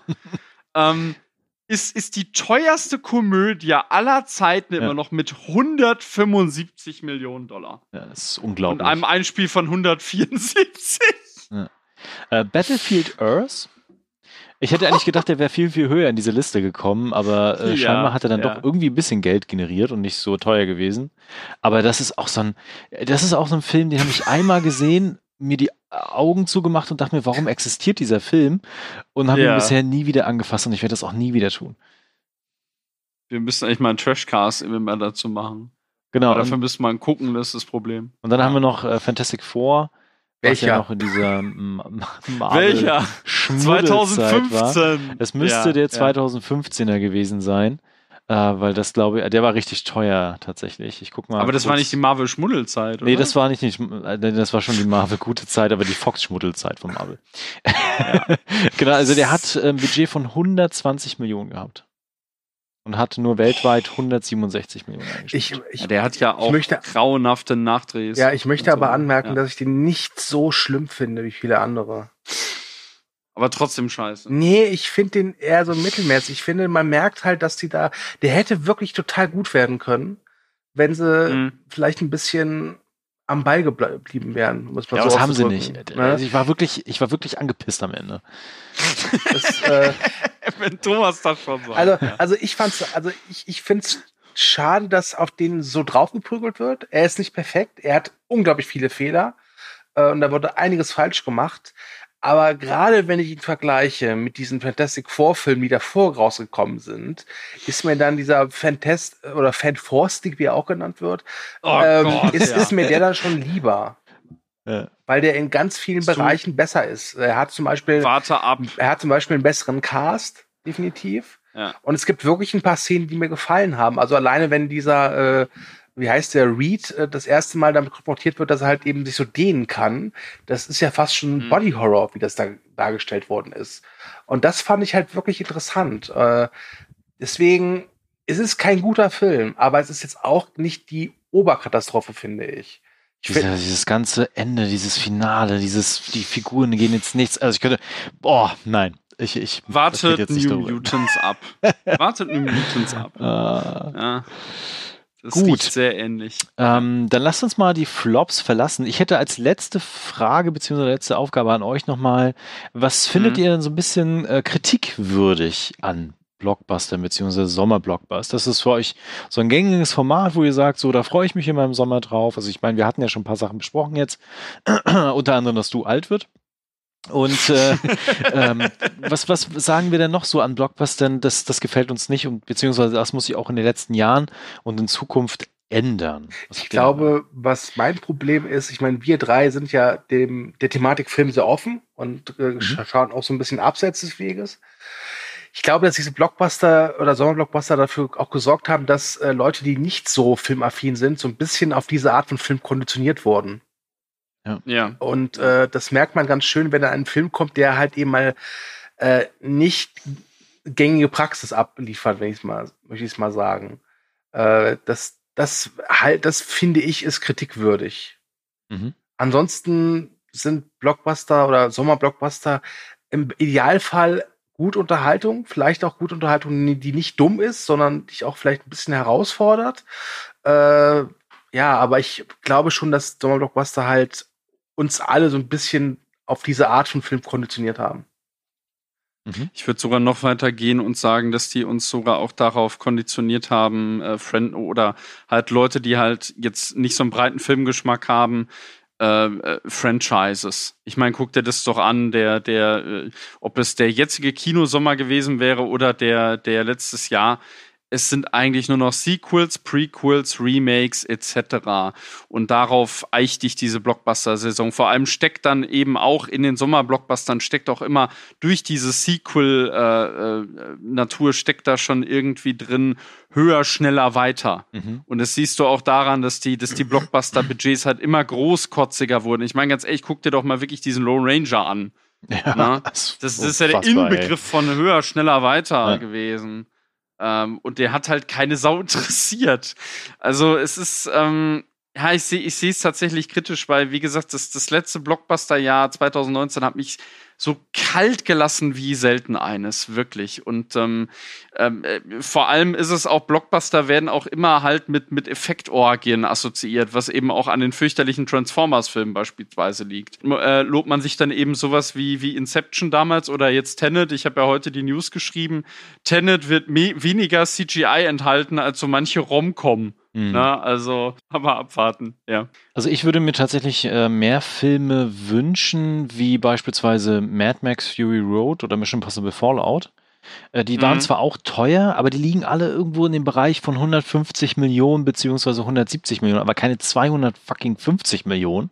Das macht halt ja. schon mal einen Unterschied. Und sie sind einfach, äh, was du auch schon sagtest, fordernd. Das ist nicht einfach so, dass ich mich da reinsetze und so ein äh, Dwayne Johnson da irgendwie so rumpöbelt und ein bisschen was kaputt macht, ähm, sondern da passiert auch was mit den Figuren. Ich kann so ein bisschen mitfiebern. Das ist spannend. Das ist nicht nur einfach actionreich, sondern da steckt auch was einfach hinter. Tatsächlich. Gerade bei Mad Max, ne? Also was, ja. was da man da alles rauslesen kann und raussehen kann und was der Film auch quasi an Emanzipation für die Frauen beispielsweise bietet, ist einfach unfassbar für das Kino. Ähm, sowas würde ich mir halt mehr wünschen oder halt einfach mehr Christopher Nolans, die halt mit Inception oder Tenet einfach auch mal neue Dinge ausprobieren können. Weil ansonsten mhm. wird es wie letztes Jahr, dass ich mich auf drei große Franchise-Blockbuster freue und du wieder aus dem Kino kommst und mir schreibst so, na, nee, der ist nichts. Ich kann es bezeugen, ich wo, wo war ich schon mal dabei. Ich bin, wenn, wenn du die dann später guckst, dann auch findest, dass die scheiße waren, weil ich dann mir anhören darf, so, wäre ich mal ins Kino gegangen, aber wegen dir Idioten habe ich es nicht getan. Ja, genau. Also das, das wäre so ein bisschen mein Wunsch. Ansonsten kann ich das unterstreichen, dieses höher, schneller, weiter sollte man tatsächlich mal hinterdenken. Ich habe ja einen Artikel geschrieben gehabt, als das so ein bisschen in die Hochphase kam mit Marvel und äh, DC über die Blockbuster, wie die in Zukunft aussehen könnten und werden. Ähm, mhm. Wir haben das noch nicht erreicht, was ich damals prognostiziert hatte, dass die Budgets noch größer werden und dass noch mehr da reingebuttert wird. Und aber eigentlich hatten wir es tatsächlich schon. Ich meine, Justice League ist ja quasi so ein CGI-Gewichse dann nur noch geworden und da ist ja gar nichts hängen geblieben. Äh, und das hat natürlich. Oder Endgame hat das. Äh, oder Endgame dann auch, ja. Endgame hat das, hat das größenwahnsinnigste Budget von allen, glaube ich, oder? Genau. 356 Millionen Dollar. Aber da hatte ich zumindest noch Spaß dran, ja. so halbwegs. Also, das äh, ja. muss man halt so ein bisschen abwägen. Aber ich finde, äh, was soll da noch kommen? Und dann stellt sich auch natürlich die Frage, wie Marvel das irgendwann wieder einfangen will. Klar, die gehen jetzt ein bisschen kleinere Brötchen backen äh, mit, mit Black Widow beispielsweise und versuchen das dann darüber wieder einzufangen. Aber irgendwann müssen sie halt wieder auch sowas dann raushauen. Aber welchen, welchen Marvel-Gegner wollen sie denn da noch machen? dann kämpfen die nachher dann gegen Planeten, gegen das Universum, was weiß ich, keine Ahnung, ne? Also das ist Haben ja. sie doch schon. Ja, das ist halt dann dieses, äh, einfach dieses, es muss noch mehr sein, noch mehr. Und ich finde dann Ja. lieber einen Schritt zurück, sich Gedanken darüber machen, wie man tatsächlich auch Charaktere richtig deep und tief weiterentwickeln kann, wie man noch mehr machen kann als einfach nur, wir haben hier Action. Äh, das wäre schon ziemlich nice. Ansonsten gucke ich gerne Sommerblockbuster und ich gehe auch gerne im Sommer ins Kino, weil diese Dinge haben Klimaanlage. Aber jetzt mal ganz ehrlich, Schönes äh, Fazit. ganz ehrlich, ähm, gerade wo du Mad Max Fury Road erwähnt hast, was war Ja. denn der letzte Sommerblockbuster, über den du immer noch nachdenkst? Jetzt nicht, weil er dir irgendwie eine Frage gestellt hat oder weil er irgendwas unklar so einfach, weil er dich so mitgerissen hat. Weil, Mission Impossible Fallout. Ja, Fallout. also, okay, also Fallout zum Beispiel ist ein super Film. Äh, Mhm. ich kann jetzt aber nicht sagen, dass ich da jetzt noch, äh, dass der mir in den Sinn kommt öfters mal. Äh, aber ich kann es verstehen. Aber ansonsten ist es doch eher, mh, eher selten, Mau. dass, dass du wirklich denkst, Ja. so, du sitzt irgendwie Weihnachten zu Hause, äh, äh, trinkst deinen Glühwein und isst deine Spekulatius und denkst dir so, boah, weißt du noch im Juli, als ich da in Film X war, boah, das war toll. Das hast, also habe ich gar nicht mehr so. Das sind halt, wie gesagt, wirklich die, also die kleineren Filme. Und so scheiße ich Corona finde, aber irgendwie, es wirkt doch gerade so ein bisschen wie so eine Blockbuster-Entschlackungskur, die wir gerade vornehmen, oder? Ja, das, das tatsächlich. Ja. Kein Marvel-Film, ein Ja. fast frei, Marvel-freies Jahr und ein einziger Christopher Nolan-Film, der da jetzt steht. Aber das Problem ist ja, und darüber haben wir auch in den letzten Podcasts über Corona und Kino ja alles schon weit ausgiebig diskutiert drüber. Äh, die sind ja alle da, die Filme. Und es werden ja aktuell wieder neu auch produziert, Mhm. unter anderem Neuseeland und auch in Hollywood werden ja teilweise wieder gedreht und auch andere. Äh, das heißt, diese, diese, diese, diese, diese Masse an Blockbustern äh, wird nicht kleiner derzeit, aber es kommt nichts. Es wird sich aufstauen nächstes Jahr. Ne? Garantiert. Dann kriegen wir irgendwie alle zwei Wochen einen neuen Blockbuster um die Ohren gehauen, der eigentlich aus 2020 stammt. Alle auf Disney Plus. Alle auf Disney Plus, genau. Dann bis dahin hat Disney alle anderen aufgekauft, weil sie selber schwarze Zahl, äh, rote Zahlen schreiben. Nein, egal. So ein bisschen wie so ein, wie so ein Staubsaugerbeutel, wo du denkst, so, ah, da passt doch ein bisschen was rein. genau. Kommt der Blockbuster auch noch so und dann platzt alles. Also Fazit dieses Jahr, wir brauchen Tenet. Das, das, äh, in, dem, in dem Trailer kommt das doch irgendwie so, Menschen, die Tenet brauchen. So, da reiche ich mich jetzt ein. Weil ich freue mich wahnsinnig auf den, muss ich jetzt einfach Ich, mal sagen. ich weiß nicht, ob ich Tenet brauche. Ich schon. Aber Äh, ich würde gerne mal wieder ins Kino gehen, ehrlich gesagt. ja, Und definitiv. für sowas wie Tenet erst recht, also komm. Ja. Du bist doch, äh, du, wenn die PV-Einladung kommt, Natürlich, bist du als natürlich, erstes dabei. natürlich. Ich, freu- ich bin ja auch Ja. gespannt und freue mich drauf, aber äh, Wir treffen ich, uns in Okay, pass Köln, auf, pass ja. auf. Äh, Ich weiß, wir wollten jetzt zum Ende kommen. aber Ich stelle mal eine, eine Ja. Frage, ja, und ich möchte, dass ihr die e- ehrlich beantwortet. Und ich weiß, das wirkt jetzt ketzerisch, aber stellt euch vor, ihr geht in Tenet und der Film ist nicht gut. Oder noch besser, Das kommt stell- in stell- meinem stell dir vor, Universum der nicht Film vor. ist nicht gut, der ist auch nicht scheiße, er ist halt einfach nur okay. Dann lasse ich mich einfrieren und wache erst wieder 2021. Okay. Zu, zu Fast and Furious 9, ne? Komm, Fast and Furious 9. Jetzt musst du es raushauen. In meinem, ich, ich sag nur so viel, in meinem Multiversum, in, in keinem meiner Multiversen existiert ein schlechter Tenet. So, ich habe fertig. Ich glaube auch nicht. Also die Chancen sind relativ gering, dass das scheiße wird, ehrlich gesagt. nee, ist, also ich meine, hey, ich kann es verstehen, weil mir fällt jetzt auch spontan kein schlechter Nolan-Film ein. Ich finde nicht alle super, aber ich kenne keinen aus meiner Ja. Sicht gesehen, der echt scheiße war. Aber Genau. aktuell ist dieser Hype halt so groß und dieser Film wird so, so ja, fast schon stigmatisiert als der Messias, der uns alle befreit. Stimmt, Das war vorher aber Ja. auch schon so, und, leider. Und äh, deswegen finde ich die Vorstellung, dieses Gedankenspiel einfach total äh, äh, interessant, einfach sich mal vorzustellen, ja, du bist ja auch ein Arsch. was wäre, wenn der Film halt einfach nicht, nicht einfach kein Meisterwerk Werk ist, sondern einfach nur ein Aber du bist- okay. du- du bist- ja? du bist- das ist so ein du bist in bisschen diesem wie das, das ist so ein bisschen wie das Ja, ja. Ende von diesem Ja. schönen Film Fanboys. Wenn Genau, die, Ja, das mir es auch den Genau, wenn die im Ja, ja. Kino sitzen und endlich Episode 1 gucken können und der Typ fragt, Was ist, was wenn ist eigentlich, wenn der Scheiße scheiße wird? Ja, das, das ist du, das, das sage ich zu dir, wenn wir in, äh, äh, das, das rufe ich zu dir rüber äh, über die drei Meter Abstand, die wir dann halten bei der PV. Ja? Also ich, jetzt, jetzt, jetzt stellt mich hier nicht da als als wo ich diese Frage stelle, aber es ist, ich meine aktuell. Es ist Ketzerei. Wenn der Film scheiße wird, gebe ich dir die Schuld. Dann fahre ich mit dir nach Hause, ey. Ja. Gut. Okay. Gut. Habt ihr noch, sagen, wir haben genau, fertig. habt ihr noch Ja. was zu äh, Blockbuster? Mittlerweile sind es auch nur noch Nein. 27 Grad hier. Es, äh, es wird langsam. Ähm, Wir können noch eine Stunde weitermachen. Also bei dem. Wetter äh, ist mir gerade der Sinn nach Winterblockbustern. Ja, stimmt. Winterblockbuster Ja, klingt bitte. gut. Ja. Dune. Dune. So. Ja, ich glaube nicht, dass der kommt. Egal. Nee, Ähm, genau, dann äh, wären wir tatsächlich am Ende. Dann fange ich einfach Jo. mal an. Ich hoffe, ihr hattet äh, Spaß mit uns, äh, trotzdem, dass wir hier sitzen und schwitzen. Das seht ihr aber nicht. Haha. Ähm, Und der riecht es und- hoffentlich auch nicht. genau, ihr riecht es hoffentlich auch nicht. Genau, ich hoffe, ihr hattet Spaß. Äh, kommentiert gerne, was ihr über Sommer Blockbuster denkt, welche ihr zuletzt irgendwie gesehen habt, welche ihr cool findet, welche ihr immer wieder gerne guckt, ob wir irgendwas falsch gesagt haben. Ne? Also, wo ihr sagt, so, bah, das Sommer Blockbuster sind so ganz andere Filme, dann äh, schreibt, Ben das, genau, schreibt das auch gerne in die Kommentare. äh, das schneiden wir raus am besten. Äh, genau, und Nö, ähm, mache ich nicht. Ansonsten, das ist nett. Ansonsten, wie gehabt, äh, liked uns, äh, teilt uns, verbreitet die Kunde, wie Nelson von den Simpsons sagt. Warum, Stu? Äh, weil wir es verdient haben.